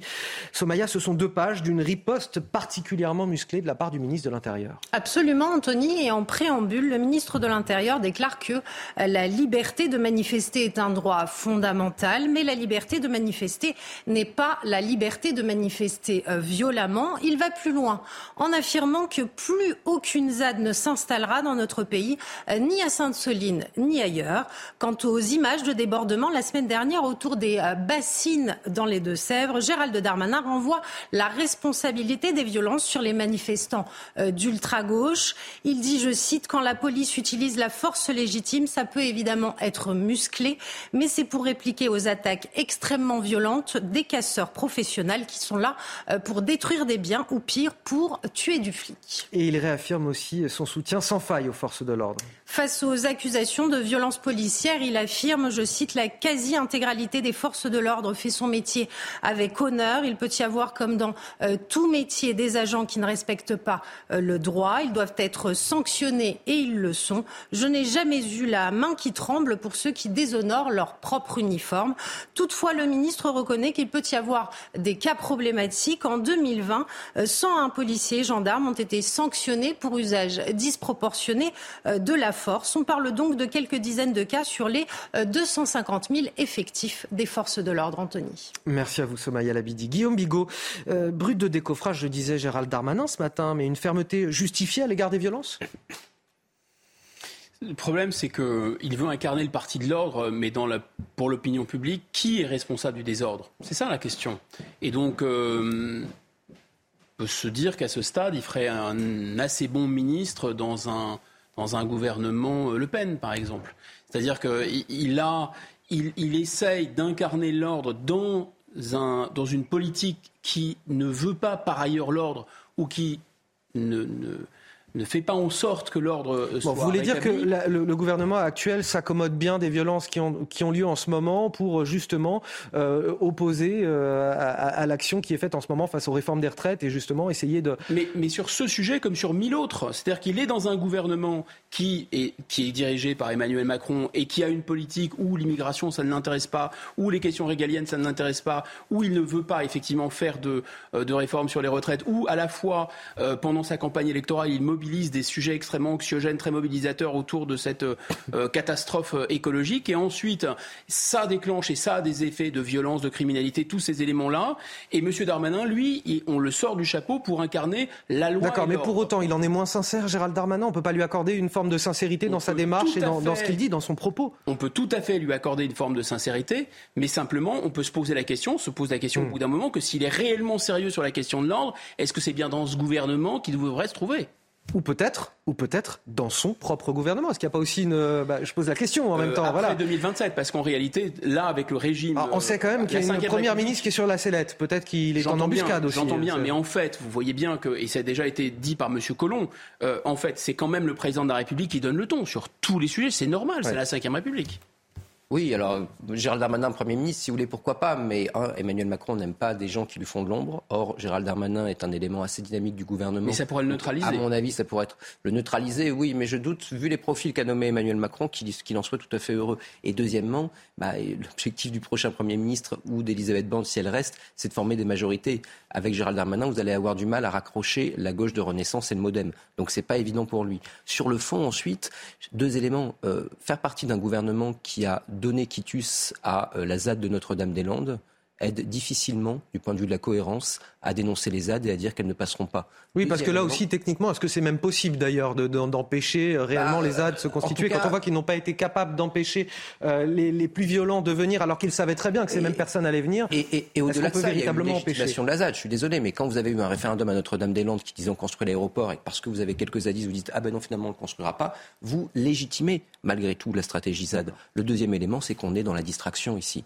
En fait, que fait le gouvernement? Il cherche à parler depuis deux semaines de sécurité, de sécurité, de sécurité, pour éviter, à parler, pour éviter de parler du fond de la réforme des retraites et tenter bien de dévier le débat, ce qui marche en réalité plutôt bien. Or, la sécurité, c'est pas le point le plus, le plus solide du gouvernement. C'est ça qui est paradoxal. Et, sur la question du terrorisme intellectuel de l'ultra-gauche, il a raison là, Gérald Darmanin, ou pas?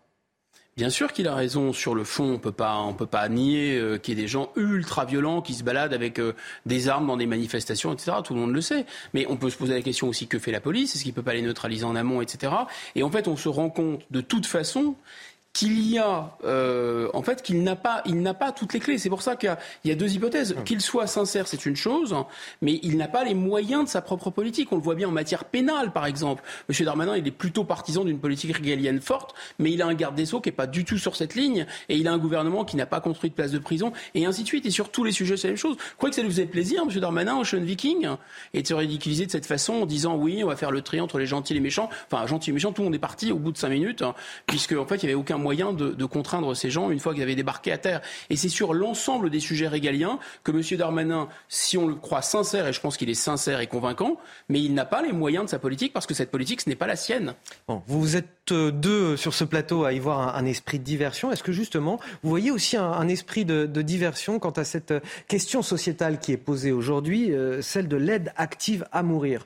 Euh, On a une convention citoyenne sur la fin de vie qui termine son rapport ce week-end. 184 Français tirés au sort qui ont réfléchi à la question durant plusieurs mois et qui vont arriver demain à l'Elysée et qui vont présenter au chef de l'État leurs préconisations pour améliorer le cadre actuel de la fin de vie.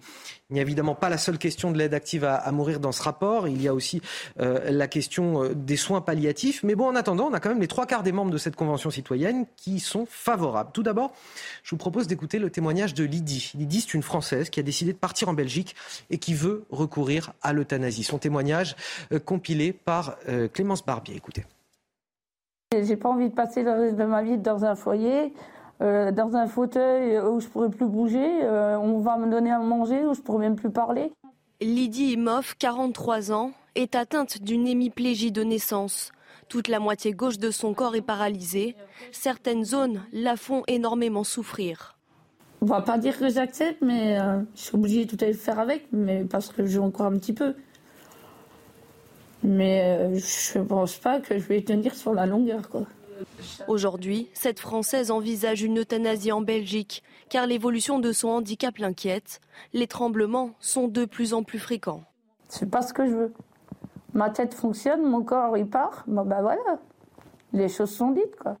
À Bruxelles, Lydie se confie sur sa volonté de partir à son psychiatre. La loi belge impose au moins deux avis médicaux concordants pour que l'injection puisse avoir lieu.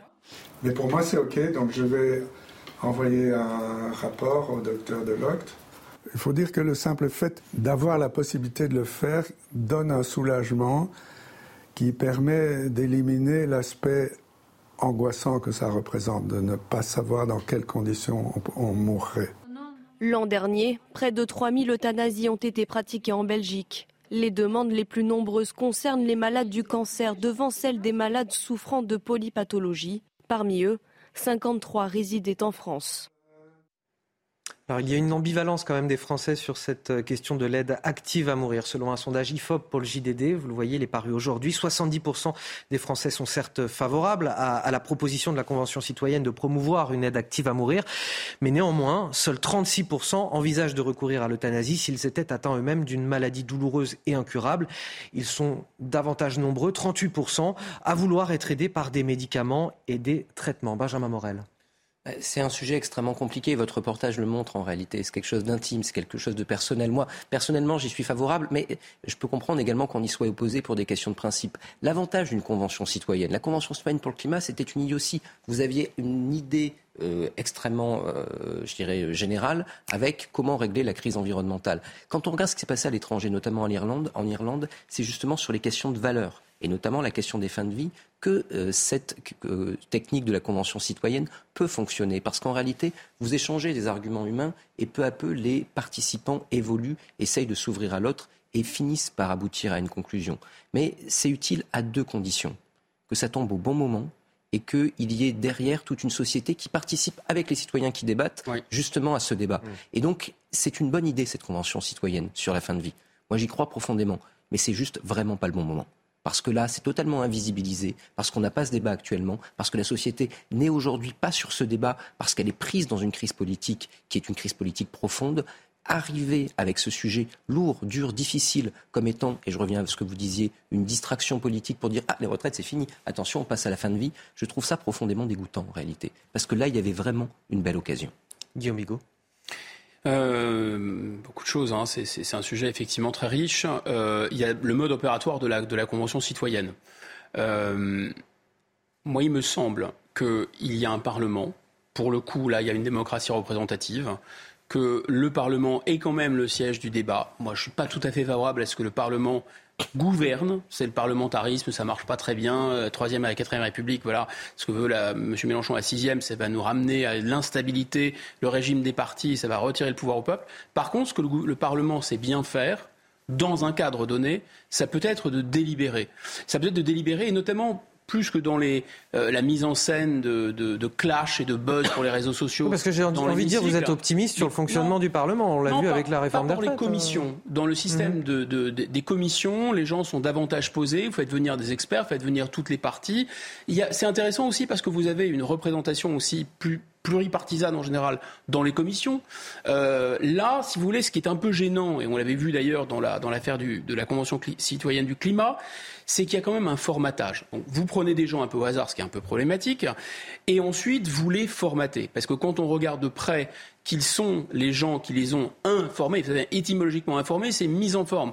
Quand vous regardez la bibliographie qu'on leur a donnée, etc., on sent qu'il y a quand même un gros biais en faveur de il faudrait quand même aboutir à, valider cette, cette position euh, favorable à l'euthanasie. Bon, je, pense que ça serait vraiment bien que le Parlement, le Parlement dans notre vie démocratique, il est quand même, donc là il est un peu revenu sur le, sur la, sur le, centre de la scène, mais, mais ça, ça, pourrait être vraiment sa fonction de délibérer, sur délibérer notamment sur des sujets aussi graves que ça, effectivement en écoutant un peu l'ensemble de la société sur des sujets aussi sérieux. Moi, il y a quelque chose qui me frappe, mais peut-être suis-je le seul, ou peut-être ai-je très très mauvais esprit c'est que je trouve quand même assez étrange. Je, ne dis pas que ce n'est pas un sujet, c'est un sujet et c'est un sujet grave. Et c'est un sujet notamment parce que les gens, la, médecine d'une certaine façon prolonge la vie des gens dans des conditions qui sont malheureusement parfois apocalyptiques. Le paradoxe du progrès médical, c'est qu'il met des gens dans un état de survie quasiment, euh, il n'y a que le corps qui survit, plus tellement la conscience, des douleurs, etc. Ça devient très compliqué. Donc c'est un sujet. Mais grosso modo, ce qui me paraît très étrange, c'est de proposer à un peuple comme le peuple français ou n'importe quel pays, de lui proposer comme disons, les deux éléments centraux euh, d'une politique et d'une vision politique, c'est d'un côté les retraites et de l'autre l'euthanasie. Je ne sais pas si, vous entendez ou si vous comprenez le symbole c'est-à-dire que ce n'est pas la projection d'un peuple ou d'une nation vers l'avenir. On est dans quelque chose qui est quand même lesté, chargé. Encore une fois, il faut aborder ces questions. Ce sont des sujets sérieux. Mais ça ne peut pas être le cœur d'une politique. Ça ne peut pas être le cœur d'une stratégie politique. Imaginez, vous voyez, sans, caricaturer, est-ce que... Euh, on aurait euh, un, grand dirigeant historique aurait dit écoutez, nous, euh, ce qu'on va faire, c'est les retraites et l'euthanasie? Bah non, ça fait partie de la politique, c'est vrai, mais ça ne peut pas être au cœur d'une stratégie. Là, c'est vraiment négatif, tourner vers le passé, voire tourner vers la mort. Benjamin Morel, un dernier mot, on passe Oui, non, rapidement. Alors, je suis d'accord sur, en effet, le, caractère très, euh, pas forcément très optimiste de cette double réforme. En revanche, sur les conventions citoyennes, je pense qu'il y a un intérêt. Parce qu'il ne s'agit pas de se substituer au Parlement le Parlement débattra. Et si jamais vous avez une convention qui se substitue. Il va sûrement y avoir une loi à la fin. C'est un vrai problème, bien évidemment. C'est normal. En revanche, la convention permet de débattre ensemble.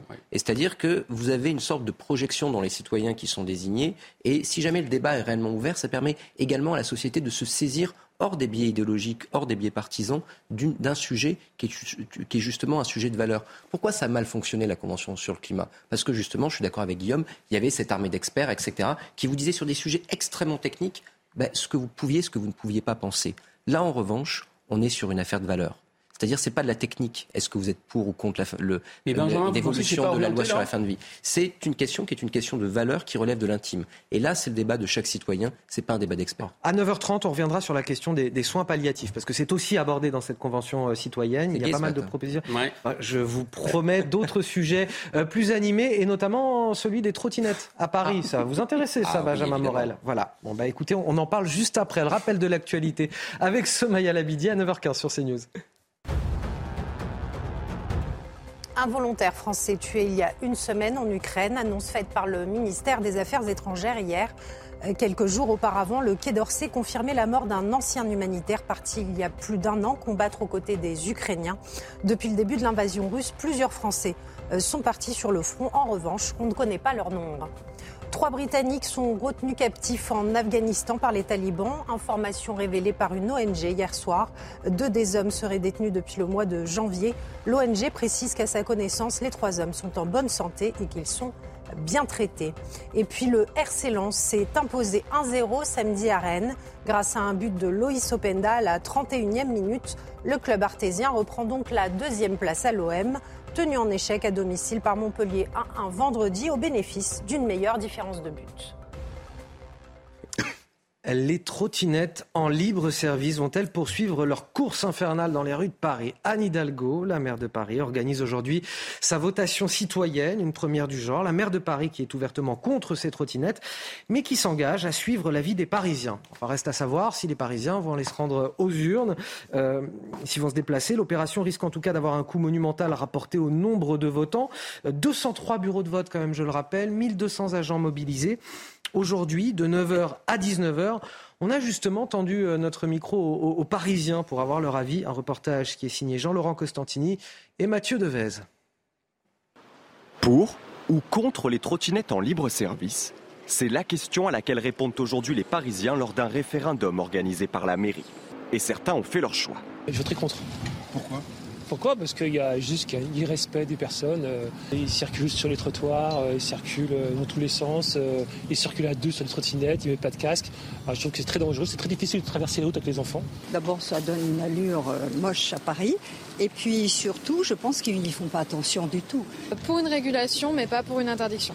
Je suis contre la politique d'Hidalgo. Donc comme elle est, elle est pour les trottinettes, comme elle veut interdire les trottinettes, par esprit de contradiction, euh, moi je suis contre.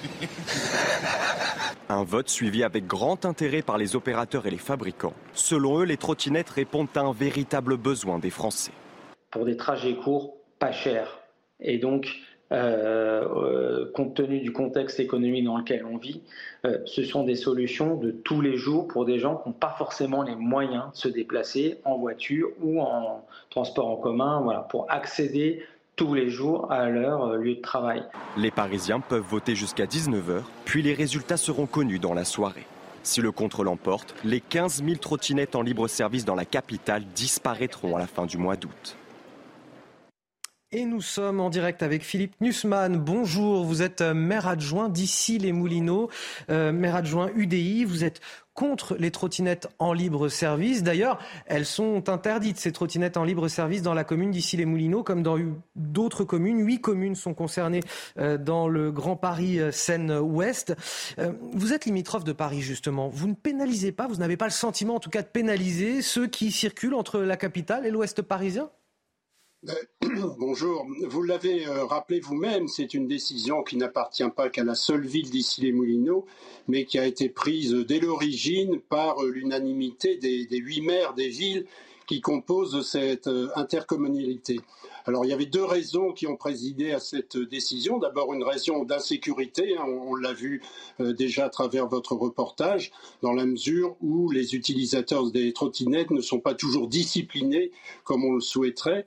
Et la deuxième raison, c'est la volonté des collectivités de garder la maîtrise de leur euh, domaine public, hein, puisqu'ils avaient déjà été échaudés par euh, les, les, Vélib en libre service, de façon à ce que le, territoire ne soit pas encombré par des stationnements anarchiques de ces véhicules indépendants de leur, utilité. Il ne faut, il faut pas le contester. Et si, euh, voilà, aujourd'hui, à, 22h, on apprend que la ville de Paris entend poursuivre euh, les trottinettes après ce, référendum, ces trottinettes en libre service. Et, si demain on nous dit qu'il y aura une réglementation euh, plus sérieuse autour de l'usage de ces trottinettes, est-ce que vous seriez prêt au sein de ces huit communes à changer d'avis sur la question, à évoluer, faire évoluer vos positions ou pas nécessairement? Bah, cette décision n'est pas irréversible. Il faut aussi être pragmatique. Si effectivement, et on en parle actuellement, une réglementation et surtout une discipline de la part des utilisateurs euh, voyait le jour, il n'y a pas de raison de reconsidérer cette position.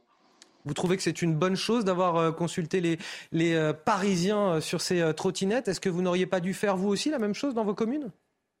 Bah, les, élus sont quand même euh, au contact quotidien de, leurs administrés et savent remonter les, impressions ou les sentiments des utilisateurs, des administrés sur, euh, sur ces choses-là. Mais encore une fois, cette décision n'est pas irréversible. On verra si la réglementation dont, on parle correspond aux besoins de la population et aux exigences de la population. Merci à vous, euh, Philippe Nussmann, de nous avoir présenté votre point de vue sur la question. Je le rappelle, vous êtes maire adjoint euh, d'ici les Moulineaux. Je reviens sur mon plateau avec euh, Guillaume Bigot, Benjamin Morel. Que, pensez-vous pardon, de, ce, référendum lancé par Anne Hidalgo? Bah, les référendums locaux, c'est toujours complexe en réalité. Parce que, alors d'abord, je crois qu'il ne faut pas négliger l'importance de ce problème malgré tout à Paris. Et euh, en effet, il y a des problématiques plus importantes. Vous le disiez tout à l'heure dans votre lancement, il y a les Jeux Olympiques, la sécurité, mais tout ça ne dépend pas que de la mairie. C'est pas la mairie qui peut décider, c'est essentiellement l'État. C'est pas Hidalgo qui va dire ah ben les Jeux Olympiques, je suspends. Donc on a quand même un problème qui localement est un vrai problème et un vrai sujet. La question avec ces référendums locaux, c'est qui participe?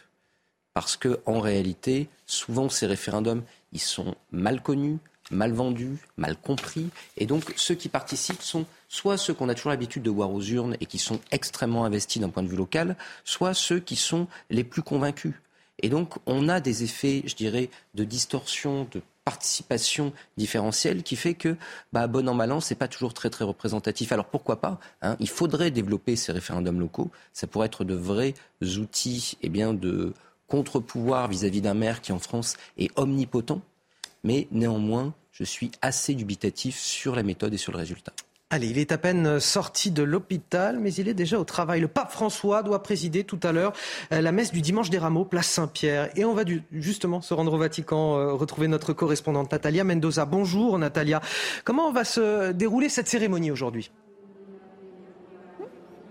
Alors le pape euh, François aujourd'hui doit présider et pas célébrer à l'hôtel cette messe euh, des rameaux. C'est une nuance euh, importante. Concrètement, cela veut dire que le pape François reste assis pendant qu'un cardinal dirige les cérémonies à l'hôtel et pour cause, François ne peut plus rester debout pendant de longues périodes. Il souffre de problèmes au genou, d'intenses douleurs qui l'ont contraint ces derniers mois à utiliser une canne ou un fauteuil roulant pour se déplacer. Par ailleurs, le Vatican confirme euh, que ce protocole avait été décidé bien avant son hospitalisation cette semaine.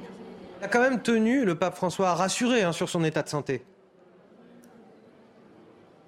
effectivement, hier, il a euh, quitté euh, l'hôpital il s'est arrêté euh, pour discuter avec les journalistes qui étaient présents aux, abords. François est apparu souriant, de bonne humeur. Il a remercié le personnel soignant de l'hôpital et lorsqu'une journaliste lui a demandé comment il allait, comment il se sentait, il a simplement répondu Je suis toujours en vie. Des propos significatifs. La façon pour le pape François d'atténuer l'alarmisme, de mettre un frein à toutes les spéculations, les rumeurs autour d'une éventuelle euh, renonciation. En février dernier, il avait laissé clair que cette option n'était pas euh, sur euh, son agenda pour le moment. Et hier, en quittant l'hôpital, le souverain pontife a voulu montrer qu'il a encore l'entrain et la volonté de continuer à diriger l'Église catholique et à guider les 1300 millions de catholiques dans le monde. Merci à vous, Natalia Mendoza, notre correspondante en direct de la place Saint-Pierre au Vatican. Vous restez avec nous, messieurs, sur ce plateau. On va continuer à décrypter l'actualité. Faut-il laisser les joueurs de confession musulmane faire une pause au coucher du soleil, les joueurs de football, pour boire et se restaurer La Fédération française de football dit non. On en débat sur ce plateau dans quelques instants. Il n'est jamais trop tard pour rejoindre la matinale week-end de CNews. On est encore ensemble jusqu'à 10h avec Guillaume Bigot, avec Benjamin Morel et avec Somaya Labidi pour toute l'actualité. Voici les titres de votre journal de 9h30. Polémique autour des matchs de football en plein ramadan. Faut-il laisser les joueurs de confession musulmane faire une pause au coucher du soleil pour boire et se restaurer? Pas question, répond la Fédération française de football. Elle rappelle à l'ordre les arbitres qui laissent s'installer cette pratique et on en parle dès le début de ce journal. Ce chiffre également, 72% des Français qui se disent pessimistes quant à l'avenir du pays. Une progression de 16 points par rapport à 2021. Résultat d'un sondage pour le JDD. Crise sanitaire, crise énergétique, crise économique et désormais crise sociale. Vous avez le moral en berne et on vous comprend bien. On commentera cette étude en plateau avec Somaya Labidi. Et puis enfin, c'était en octobre 1980 l'attentat de la rue Copernic à Paris. Un attentat à la bombe contre une synagogue. Demain, 43 ans après les faits, le procès s'ouvre enfin. L'attaque a fait 4 morts et une dizaine de blessés. Et vous entendrez ce matin le témoignage d'une victime. Et on commence avec ces matchs de football qui ne doivent pas être interrompus pendant le ramadan. C'est le rappel à l'ordre qui a été envoyé aux arbitres par la Fédération française de football, alors que justement, beaucoup de matchs sont interrompus quelques minutes le soir au moment de la rupture du jeûne après le coucher du soleil. Une pratique qui est pourtant interdite et elle va à l'encontre du principe de neutralité du football sur les lieux de pratique de ce sport. Évidemment, dans le milieu, ça fait polémique. Écoutez les éléments d'explication de Thomas Bonnet interrompre un match de football pour quelques minutes afin de permettre à certains joueurs de rompre le jeûne pendant le ramadan, voilà une pratique source de controverse. La Fédération française de football a adressé un mail à ses employés pour rappeler les bonnes pratiques en la matière en indiquant que ces interruptions allaient à l'encontre du règlement qui stipule notamment l'interdiction des discours à caractère religieux. Une communication assumée par Éric Borghini, le patron des arbitres. Il ne s'agit pas du tout ni de stigmatiser, ni de polémiquer, ni de menacer. Il s'agit simplement de faire un rappel réglementaire. Il faut être courageux aussi, et même si c'est pas très euh, euh, touchy, c'est pas très sexy, se mêle, eh ben, il faut il faut quand même, euh, voilà, quand la situation se présente, il faut le faire. Il faut, dire les choses. Selon lui, c'est la première fois qu'un tel rappel est nécessaire après des remontées de terrain jusqu'aux dirigeants de la 3F. Un rappel qui fait polémique, comme le montre ce tweet de l'ancien international français Sidney Govou, qui s'offusque et compare avec des décisions inverses prises notamment en Allemagne et en Angleterre. Outre-Manche, les instances ont en effet décidé de manière officielle de permettre une brève interruption pendant les matchs pour permettre aux joueurs musulmans de rompre le jeûne après le coucher du soleil. Je trouve que ce tweet de Sidney Govou, il veut un petit peu tout dire quand on, compare la France à la Grande-Bretagne et à l'Allemagne qui justement permettent à ces joueurs de confession musulmane de faire une pause. C'est parce que aussi dans ces pays-là, on a une conception de la société, de la laïcité qui est complètement différente, avec euh, peut-être des, communautés qui vivent côte à côte plutôt qu'une euh, France qui est dans l'assimilation. Bah oui, ça vient de notre histoire, ça remonte même bien avant la laïcité. C'est-à-dire que pour sortir des guerres de religion, la France a une solution originale. C'est de dire que l'État il doit être, euh, il doit avoir une neutralité, afficher une neutralité. Alors ça s'est consolidé avec la loi sur la laïcité. Oublions pas que la Fédération française de football, c'est quand même un service public. Euh, ils, incarnent l'État, ils représentent l'État, même si c'est pas directement l'État, mais euh, ils, ont un service public. Ensuite, c'est pas du tout une mesure discriminatoire ou pour ignorer le fait que des, des joueurs pieux euh, qui, euh, voilà, qui respectent le ramadan peuvent effectivement avoir très soif, parce que quand même un match de foot, on court, euh, on dépense beaucoup d'énergie, on a évidemment besoin de s'hydrater. Non, c'est parce que on, part du principe que on veut voir, nous, dans les joueurs, d'abord des joueurs appartenant à une équipe et qu'ils doivent tous être traités à égalité et qu'en fait, le, le, fonctionnement de la société et de l'État ne doit pas, spécialement de l'État en fait, ne doit pas s'adapter à une religion plutôt qu'à une autre. Voilà, ça c'est euh, c'est la doctrine euh, française. Quand vous dites c'est un service public, pour vous c'est comme c'est à mettre sur le même plan que l'éducation en fait. C'est pas de signe d'appartenance religieuse. Là, sur le plateau. Est-ce que c'est est-ce que c'est considéré Est-ce qu'ils sont chargés d'un service public par exemple la FFF les, les, grandes fédérations sportives qui organisent les compétitions agissent en délégation de service public. C'est-à-dire que que fait l'État? Il dit bah voilà, moi je vais pas organiser directement les matchs, les compétitions, etc. Je trouve une association. Il y en a plusieurs qui peuvent être en concurrence. Hein. C'est moins le cas dans le foot, mais c'est le, cas dans d'autres sports.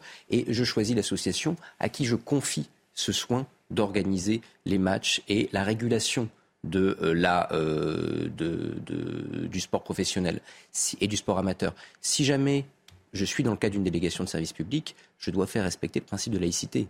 Parce que du coup, eh bien, tous les matchs qui vont être organisés doivent être conformes aux valeurs de la République et de ce qui sous-tend cette délégation de service public. Donc là, en l'occurrence, la Fédération française est parfaitement dans son rôle. Alors justement, euh, certains euh, disent, minimisent en disant, bon, ça va, c'est 30 secondes pour boire un peu d'eau, pour euh, manger un morceau, c'est pas si grave que ça. Mais est-ce qu'il ne faut justement pas minimiser et estimer qu'il y a vraiment une charge symbolique derrière? Alors, il y a plusieurs choses. D'abord, si, si on est en été, s'il fait extrêmement chaud et qu'il y a des matchs en journée, on pourrait imaginer qu'effectivement on laisse euh, les, joueurs qui respectent le ramadan s'hydrater, mais je pense que ce serait une erreur de le faire au nom du ramadan parce que c'est le ramadan. Je pense que c'est parce que euh, c'est bien que des gens qui sont des athlètes de haut niveau et qui ne sont pas hydratés puissent le faire. D'ailleurs, pour euh, ceux qui sont ceux qui ceux qui observent le ramadan ou, ou Yom Kippour ou n'importe quelle autre fête d'ailleurs le fassent. Ensuite, il y a quand même cette, cette, cette idée très basique, hein, très simple, qui à mon avis traverse toutes les civilisations. C'est qu'à Rome on fait comme chez les Romains. Alors c'est les Romains qui ont mis cet adage, mais en fait c'est assez universel. Vous allez en terre d'islam, dans certains pays, il y a le ramadan qui est observé de manière stricte. Vous n'allez pas, sous prétexte que vous n'êtes pas musulman, vous, dire ben non, non, moi j'ai faim, je veux manger, etc. Ben non, le ramadan, c'est comme ça. Et quand on va en terre d'islam, on, respecte euh, les coutumes euh, islamiques. Alors là, en l'occurrence, c'est un peu plus subtil que ça, parce que c'est pas une coutume chrétienne entre guillemets euh, parce que c'est un pays chrétien ce qu'on entend beaucoup hein, le retour à l'identité française et l'identité chrétienne je crois pas trop à ça je crois que la façon française de traiter la religion ça vient vraiment de notre histoire donc effectivement nous ne sommes pas en Allemagne nous ne sommes pas aux États-Unis. Nous ne sommes pas en Angleterre. Ici il y a une aspiration à la fraternité de voir les gens d'abord pour ce qui les rassemble pas pour ce qui les sépare. Et donc l'idée c'est que vous n'êtes pas dans votre communauté, enfermé dans votre communauté. Euh, chacun n'est pas dans son, dans son petit monde à lui. C'est aussi pour ça, les gens ne comprennent pas que la question du voile choque en France. C'est vraiment le voile signifie tu touches pas à nos femmes, entre guillemets. C'est-à-dire qu'il n'y a pas. Et, vraiment, le comportement démographique de la France, c'est l'exogamie. C'est l'exogamie, mais bien avant que l'islam n'arrive. Parce que les gens à Marseille, ils n'ont pas du tout la même, la même tête que les gens à Lille. Et pourtant, les gens à Lille et les gens à Marseille, ils se mélangent. On, se, on prend femme en dehors de sa communauté d'origine. Et donc, il y a une insistance très forte sur la notion de fraternité. On est tous à égalité. Allez, autre question sociétale ce matin. Emmanuel Macron reçoit ce lundi les membres de la Convention citoyenne sur la fin de vie. 184 Français tirés au sort qui ont réfléchi à la, à la question durant plusieurs mois et qui vont arriver demain à l'Elysée avec leurs préconisations. Alors si les trois quarts d'entre eux se disent favorables à l'aide active à mourir, c'est loin d'être le seul sujet abordé. De nombreuses pistes sont aussi proposées pour améliorer la prise en charge de soins palliatifs. Écoutez les explications de Clémence Barbier. Quelle que soit leur opinion sur l'aide active à mourir, 97% des votants de la Convention citoyenne estiment que le cadre actuel d'accompagnement de la fin de vie doit être amélioré, notamment en développant les soins palliatifs. Objectif, parvenir à une égalité d'accès à ces soins pour tous et dans tous les établissements hospitaliers, car cela n'est pas encore le cas aujourd'hui. La Convention veut également la création d'un fichier national des soins palliatifs et d'un numéro d'appel national gratuit afin de faciliter l'orientation des patients. Dans ce sens, les membres préconisent de débloquer des budgets nécessaires sur le principe du quoi qu'il en coûte pour financer des recherches pour mieux soulager la douleur et développer l'accompagnant des mourants par des psychologues. Pour cela, les professionnels de santé doivent être mieux formés. La Convention souhaite développer leur formation initiale sur les soins palliatifs, la prise en charge des douleurs et de la fin de vie mais aussi créer un tronc commun universitaire et rendre obligatoire un stage en soins palliatifs. Parmi les autres propositions des 184 participants, un meilleur accompagnement à domicile, comme la construction en amont d'un projet thérapeutique intégrant le patient, les proches et l'équipe soignante. Voilà un mot rapidement là-dessus, Benjamin Morel, mais effectivement, cette question des, soins palliatifs, elle est, tout aussi importante que cette question de l'aide à, mourir. Elle est tout aussi importante parce qu'en réalité, qu'on puisse évoluer vers une aide active à mourir, pourquoi pas? On peut en discuter, c'est un sujet de valeur. Mais il ne faut pas que ce soit quelque chose par défaut. Il ne faut pas qu'on pousse les gens vers l'aide active à mourir tout bêtement parce que les soins palliatifs eh bien, sont défaillants et qu'on a des gens qui souffrent. Donc les deux vont de front. Si jamais on doit aller vers une aide active à mourir, il faut, que les, il faut que les soins palliatifs soient au niveau et que pour les gens qui font ce choix, ça puisse réellement être un choix. La question de l'investissement, notamment dans les, dans les soins palliatifs, Guillaume Bigot Je pense que c'est vraiment quelque chose qui doit être réglé avant que la question d'euthanasie soit posée. Euh, parce que les gens qui travaillent dans ces, dans ces milieux-là, au contact de ces patients en fin de vie, se disent bien que lorsque la question de la douleur est réglée, la question de la fin de vie se pose très différemment. Et évidemment, il y a derrière un problème un peu sordide, qui est un problème économique, c'est que financer des soins palliatifs, c'est pas du tout la même chose que de légaliser l'euthanasie. Il y a une solution qui est quand même nettement plus économique que l'autre. Je voulais vous redonner un petit peu le moral ce matin. Je vais avoir un petit peu de mal avec le sujet suivant. Veuillez me pardonner derrière votre écran, bien sûr. Ce sondage IFOP que je voulais vous soumettre, où le moral des Français n'est pas vraiment au top. On va en parler avec vous, Somaya Labidi. On a quasiment les trois quarts d'entre eux qui se disent pessimistes pour l'avenir de la France. Un sentiment qui ne fait que progresser. Absolument, Anthony, hein, puisque 72% des sondés euh, voient un avenir sombre. C'est 16 points de plus par rapport à juin 2021 euh, et 69% d'entre eux euh, craignent que leurs enfants vivent moins bien qu'eux. Ce qui ressort également de ce sondage, ce sont ces deux conceptions des priorités à définir pour le travail.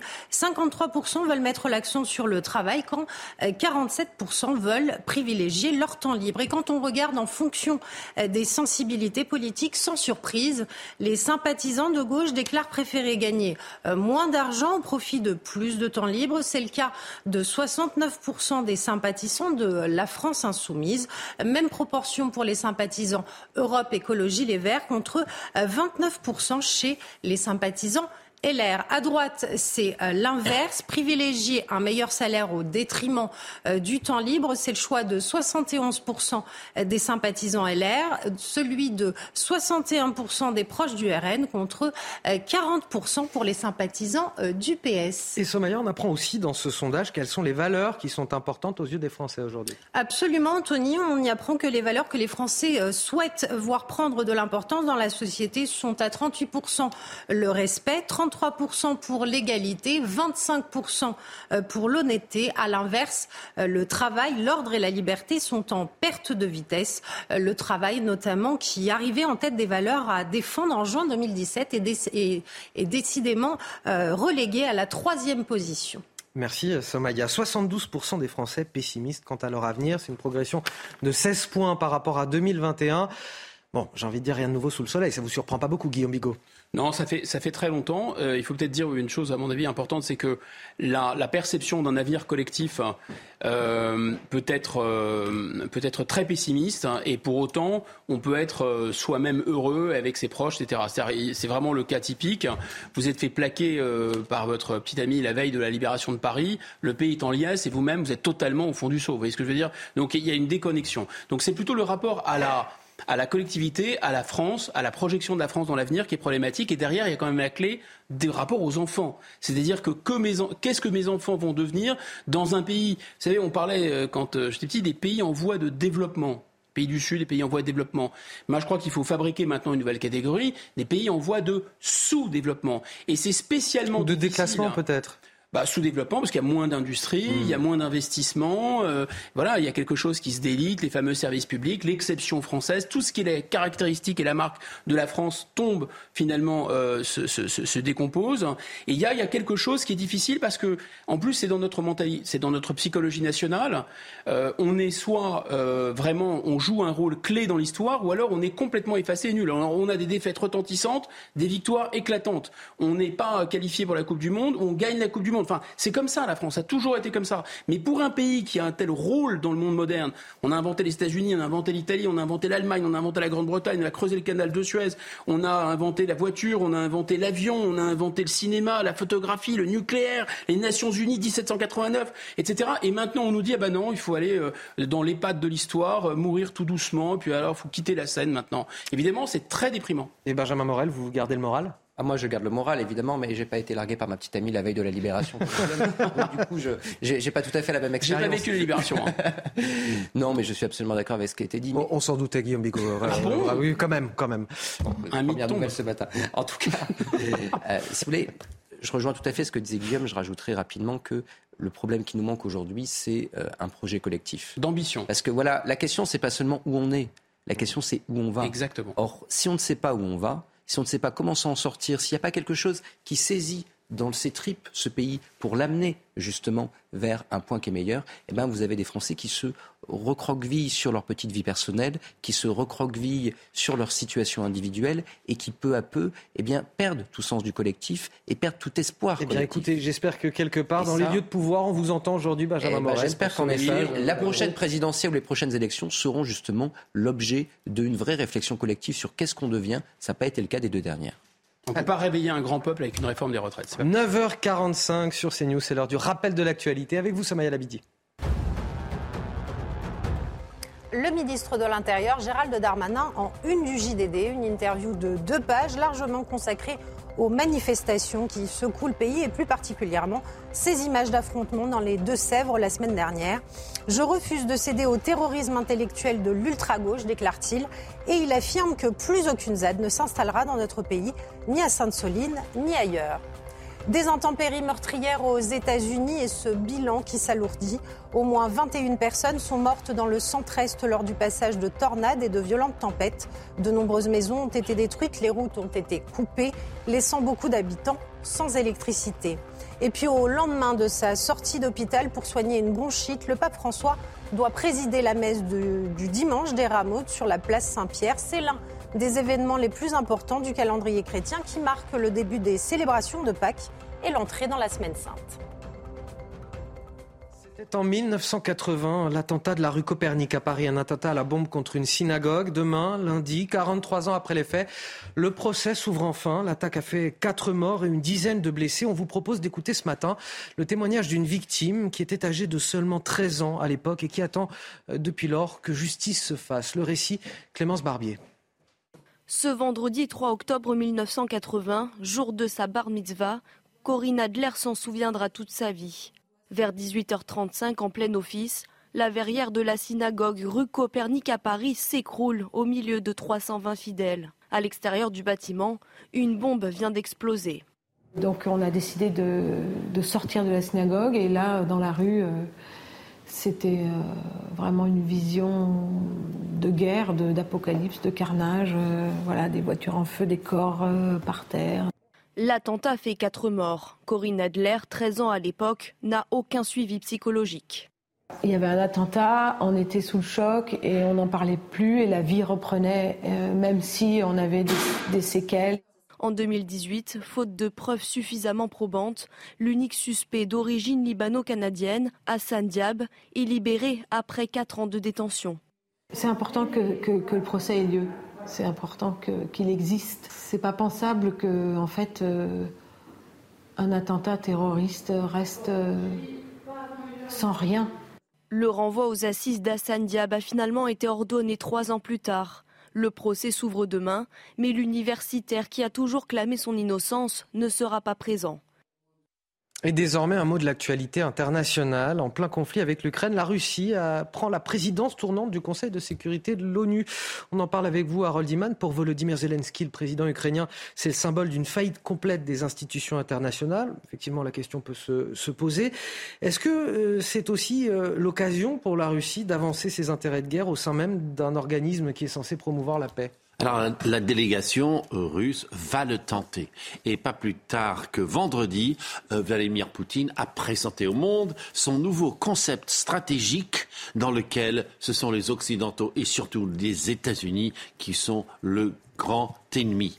Donc, ça va se ressentir au Conseil de sécurité où euh, la Russie fait partie des cinq membres permanents avec la Chine, euh, la France, euh, le Royaume-Uni. je ne sais pas si j'ai fait les cinq.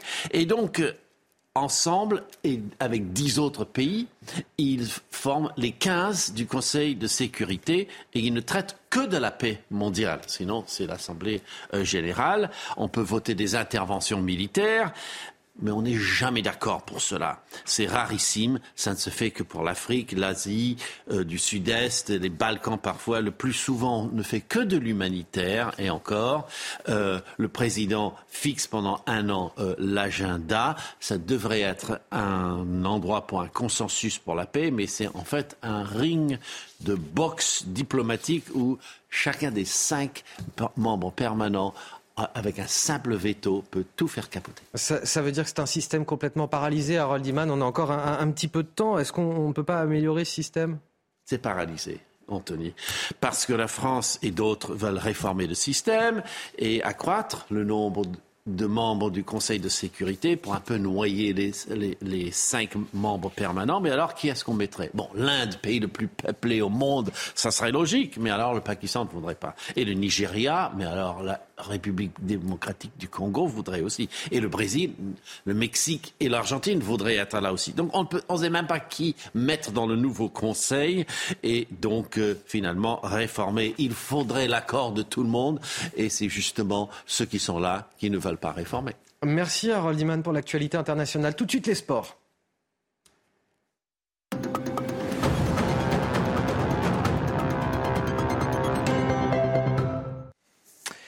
On va prendre la direction du marathon de Paris qui nous a mis tout à l'heure Guillaume Bigot en retard d'ailleurs. Le marathon de Paris avec Valérie Labonne et Jean-Laurent Costantini. Euh, Valérie, euh, rebonjour. Vous étiez tout à l'heure sur la ligne de départ. Je ne sais pas où vous en êtes euh, actuellement. Vous êtes toujours avec les coureurs, je vois autour de vous. Oui, c'est ça. En fait, je me trouve dans un SAS, le SAS des gens qui ont, euh, se sont donnés pour ambition de courir euh, c'est un peu plus de 42 km en 4 heures. Et comme vous le voyez, ils sont nombreux à se diriger euh, vers la ligne de départ qui se trouve en bas de l'avenue des Champs-Élysées. Bon, comme vous pouvez le voir, il y a beaucoup de bonne humeur. Les gens sont motivés. Les premiers sont partis il y a un petit peu plus de deux heures et devraient même être sur le point d'arrivée. Et euh, voilà, les départs vont s'étaler jusqu'à 10h50. Euh, et la particularité euh, de ce marathon où il y a un petit peu plus de 52 000 participants, c'est que, eh ben, un peu moins de la moitié, 43%, ce sont des néophytes. C'est leur premier marathon. Ils se sont préparés depuis des semaines, des mois. Et ceux avec qui nous avons discuté nous ont dit que bah, c'était un peu le Covid qui les avait motivés à se lancer des défis. Et sachez qu'ils viennent bah, d'un peu partout en France, mais également de l'étranger. Je vous propose d'ailleurs d'écouter euh, bah, ceux euh, que nous avons interrogés un petit peu plus tôt euh, dans la matinée. Aujourd'hui on se sent bien et puis ça va être un bon moment. La météo est pas trop avec nous mais ça va être chouette. On s'est lancé un petit défi, c'est ce qu'on se disait. Il y a un an on était sur un 10 km pas trop en forme et on s'est dit bah dans un an on fait le marathon de Paris et maintenant on y est. je suis assez sereine par rapport à d'habitude, moins stressée comme c'est le troisième. On a reçu un message euh, d'hier de Bélix qui nous a dit ouais j'ai fait la simulation, le marathon beaucoup trop facile, venez on se déguise. Et en fait il nous allait pas trop laisser le choix, c'est-à-dire que nous au début vu que c'est le premier marathon on n'était pas trop chaud. Mais quand on a vu qu'il avait déjà acheté les déguisements, on s'est dit bon bah il n'y a vraiment pas le choix et puis on y va quoi. Et lui il a, ses roulettes, donc euh, c'est cool pour lui. Oui, donc voilà, comme je vous le disais, 56 000 participants. Ici, là, l'objectif, c'est de le finir en 4 heures. On leur souhaite bien du courage à tous ceux qui sont en train de se diriger vers la ligne de départ.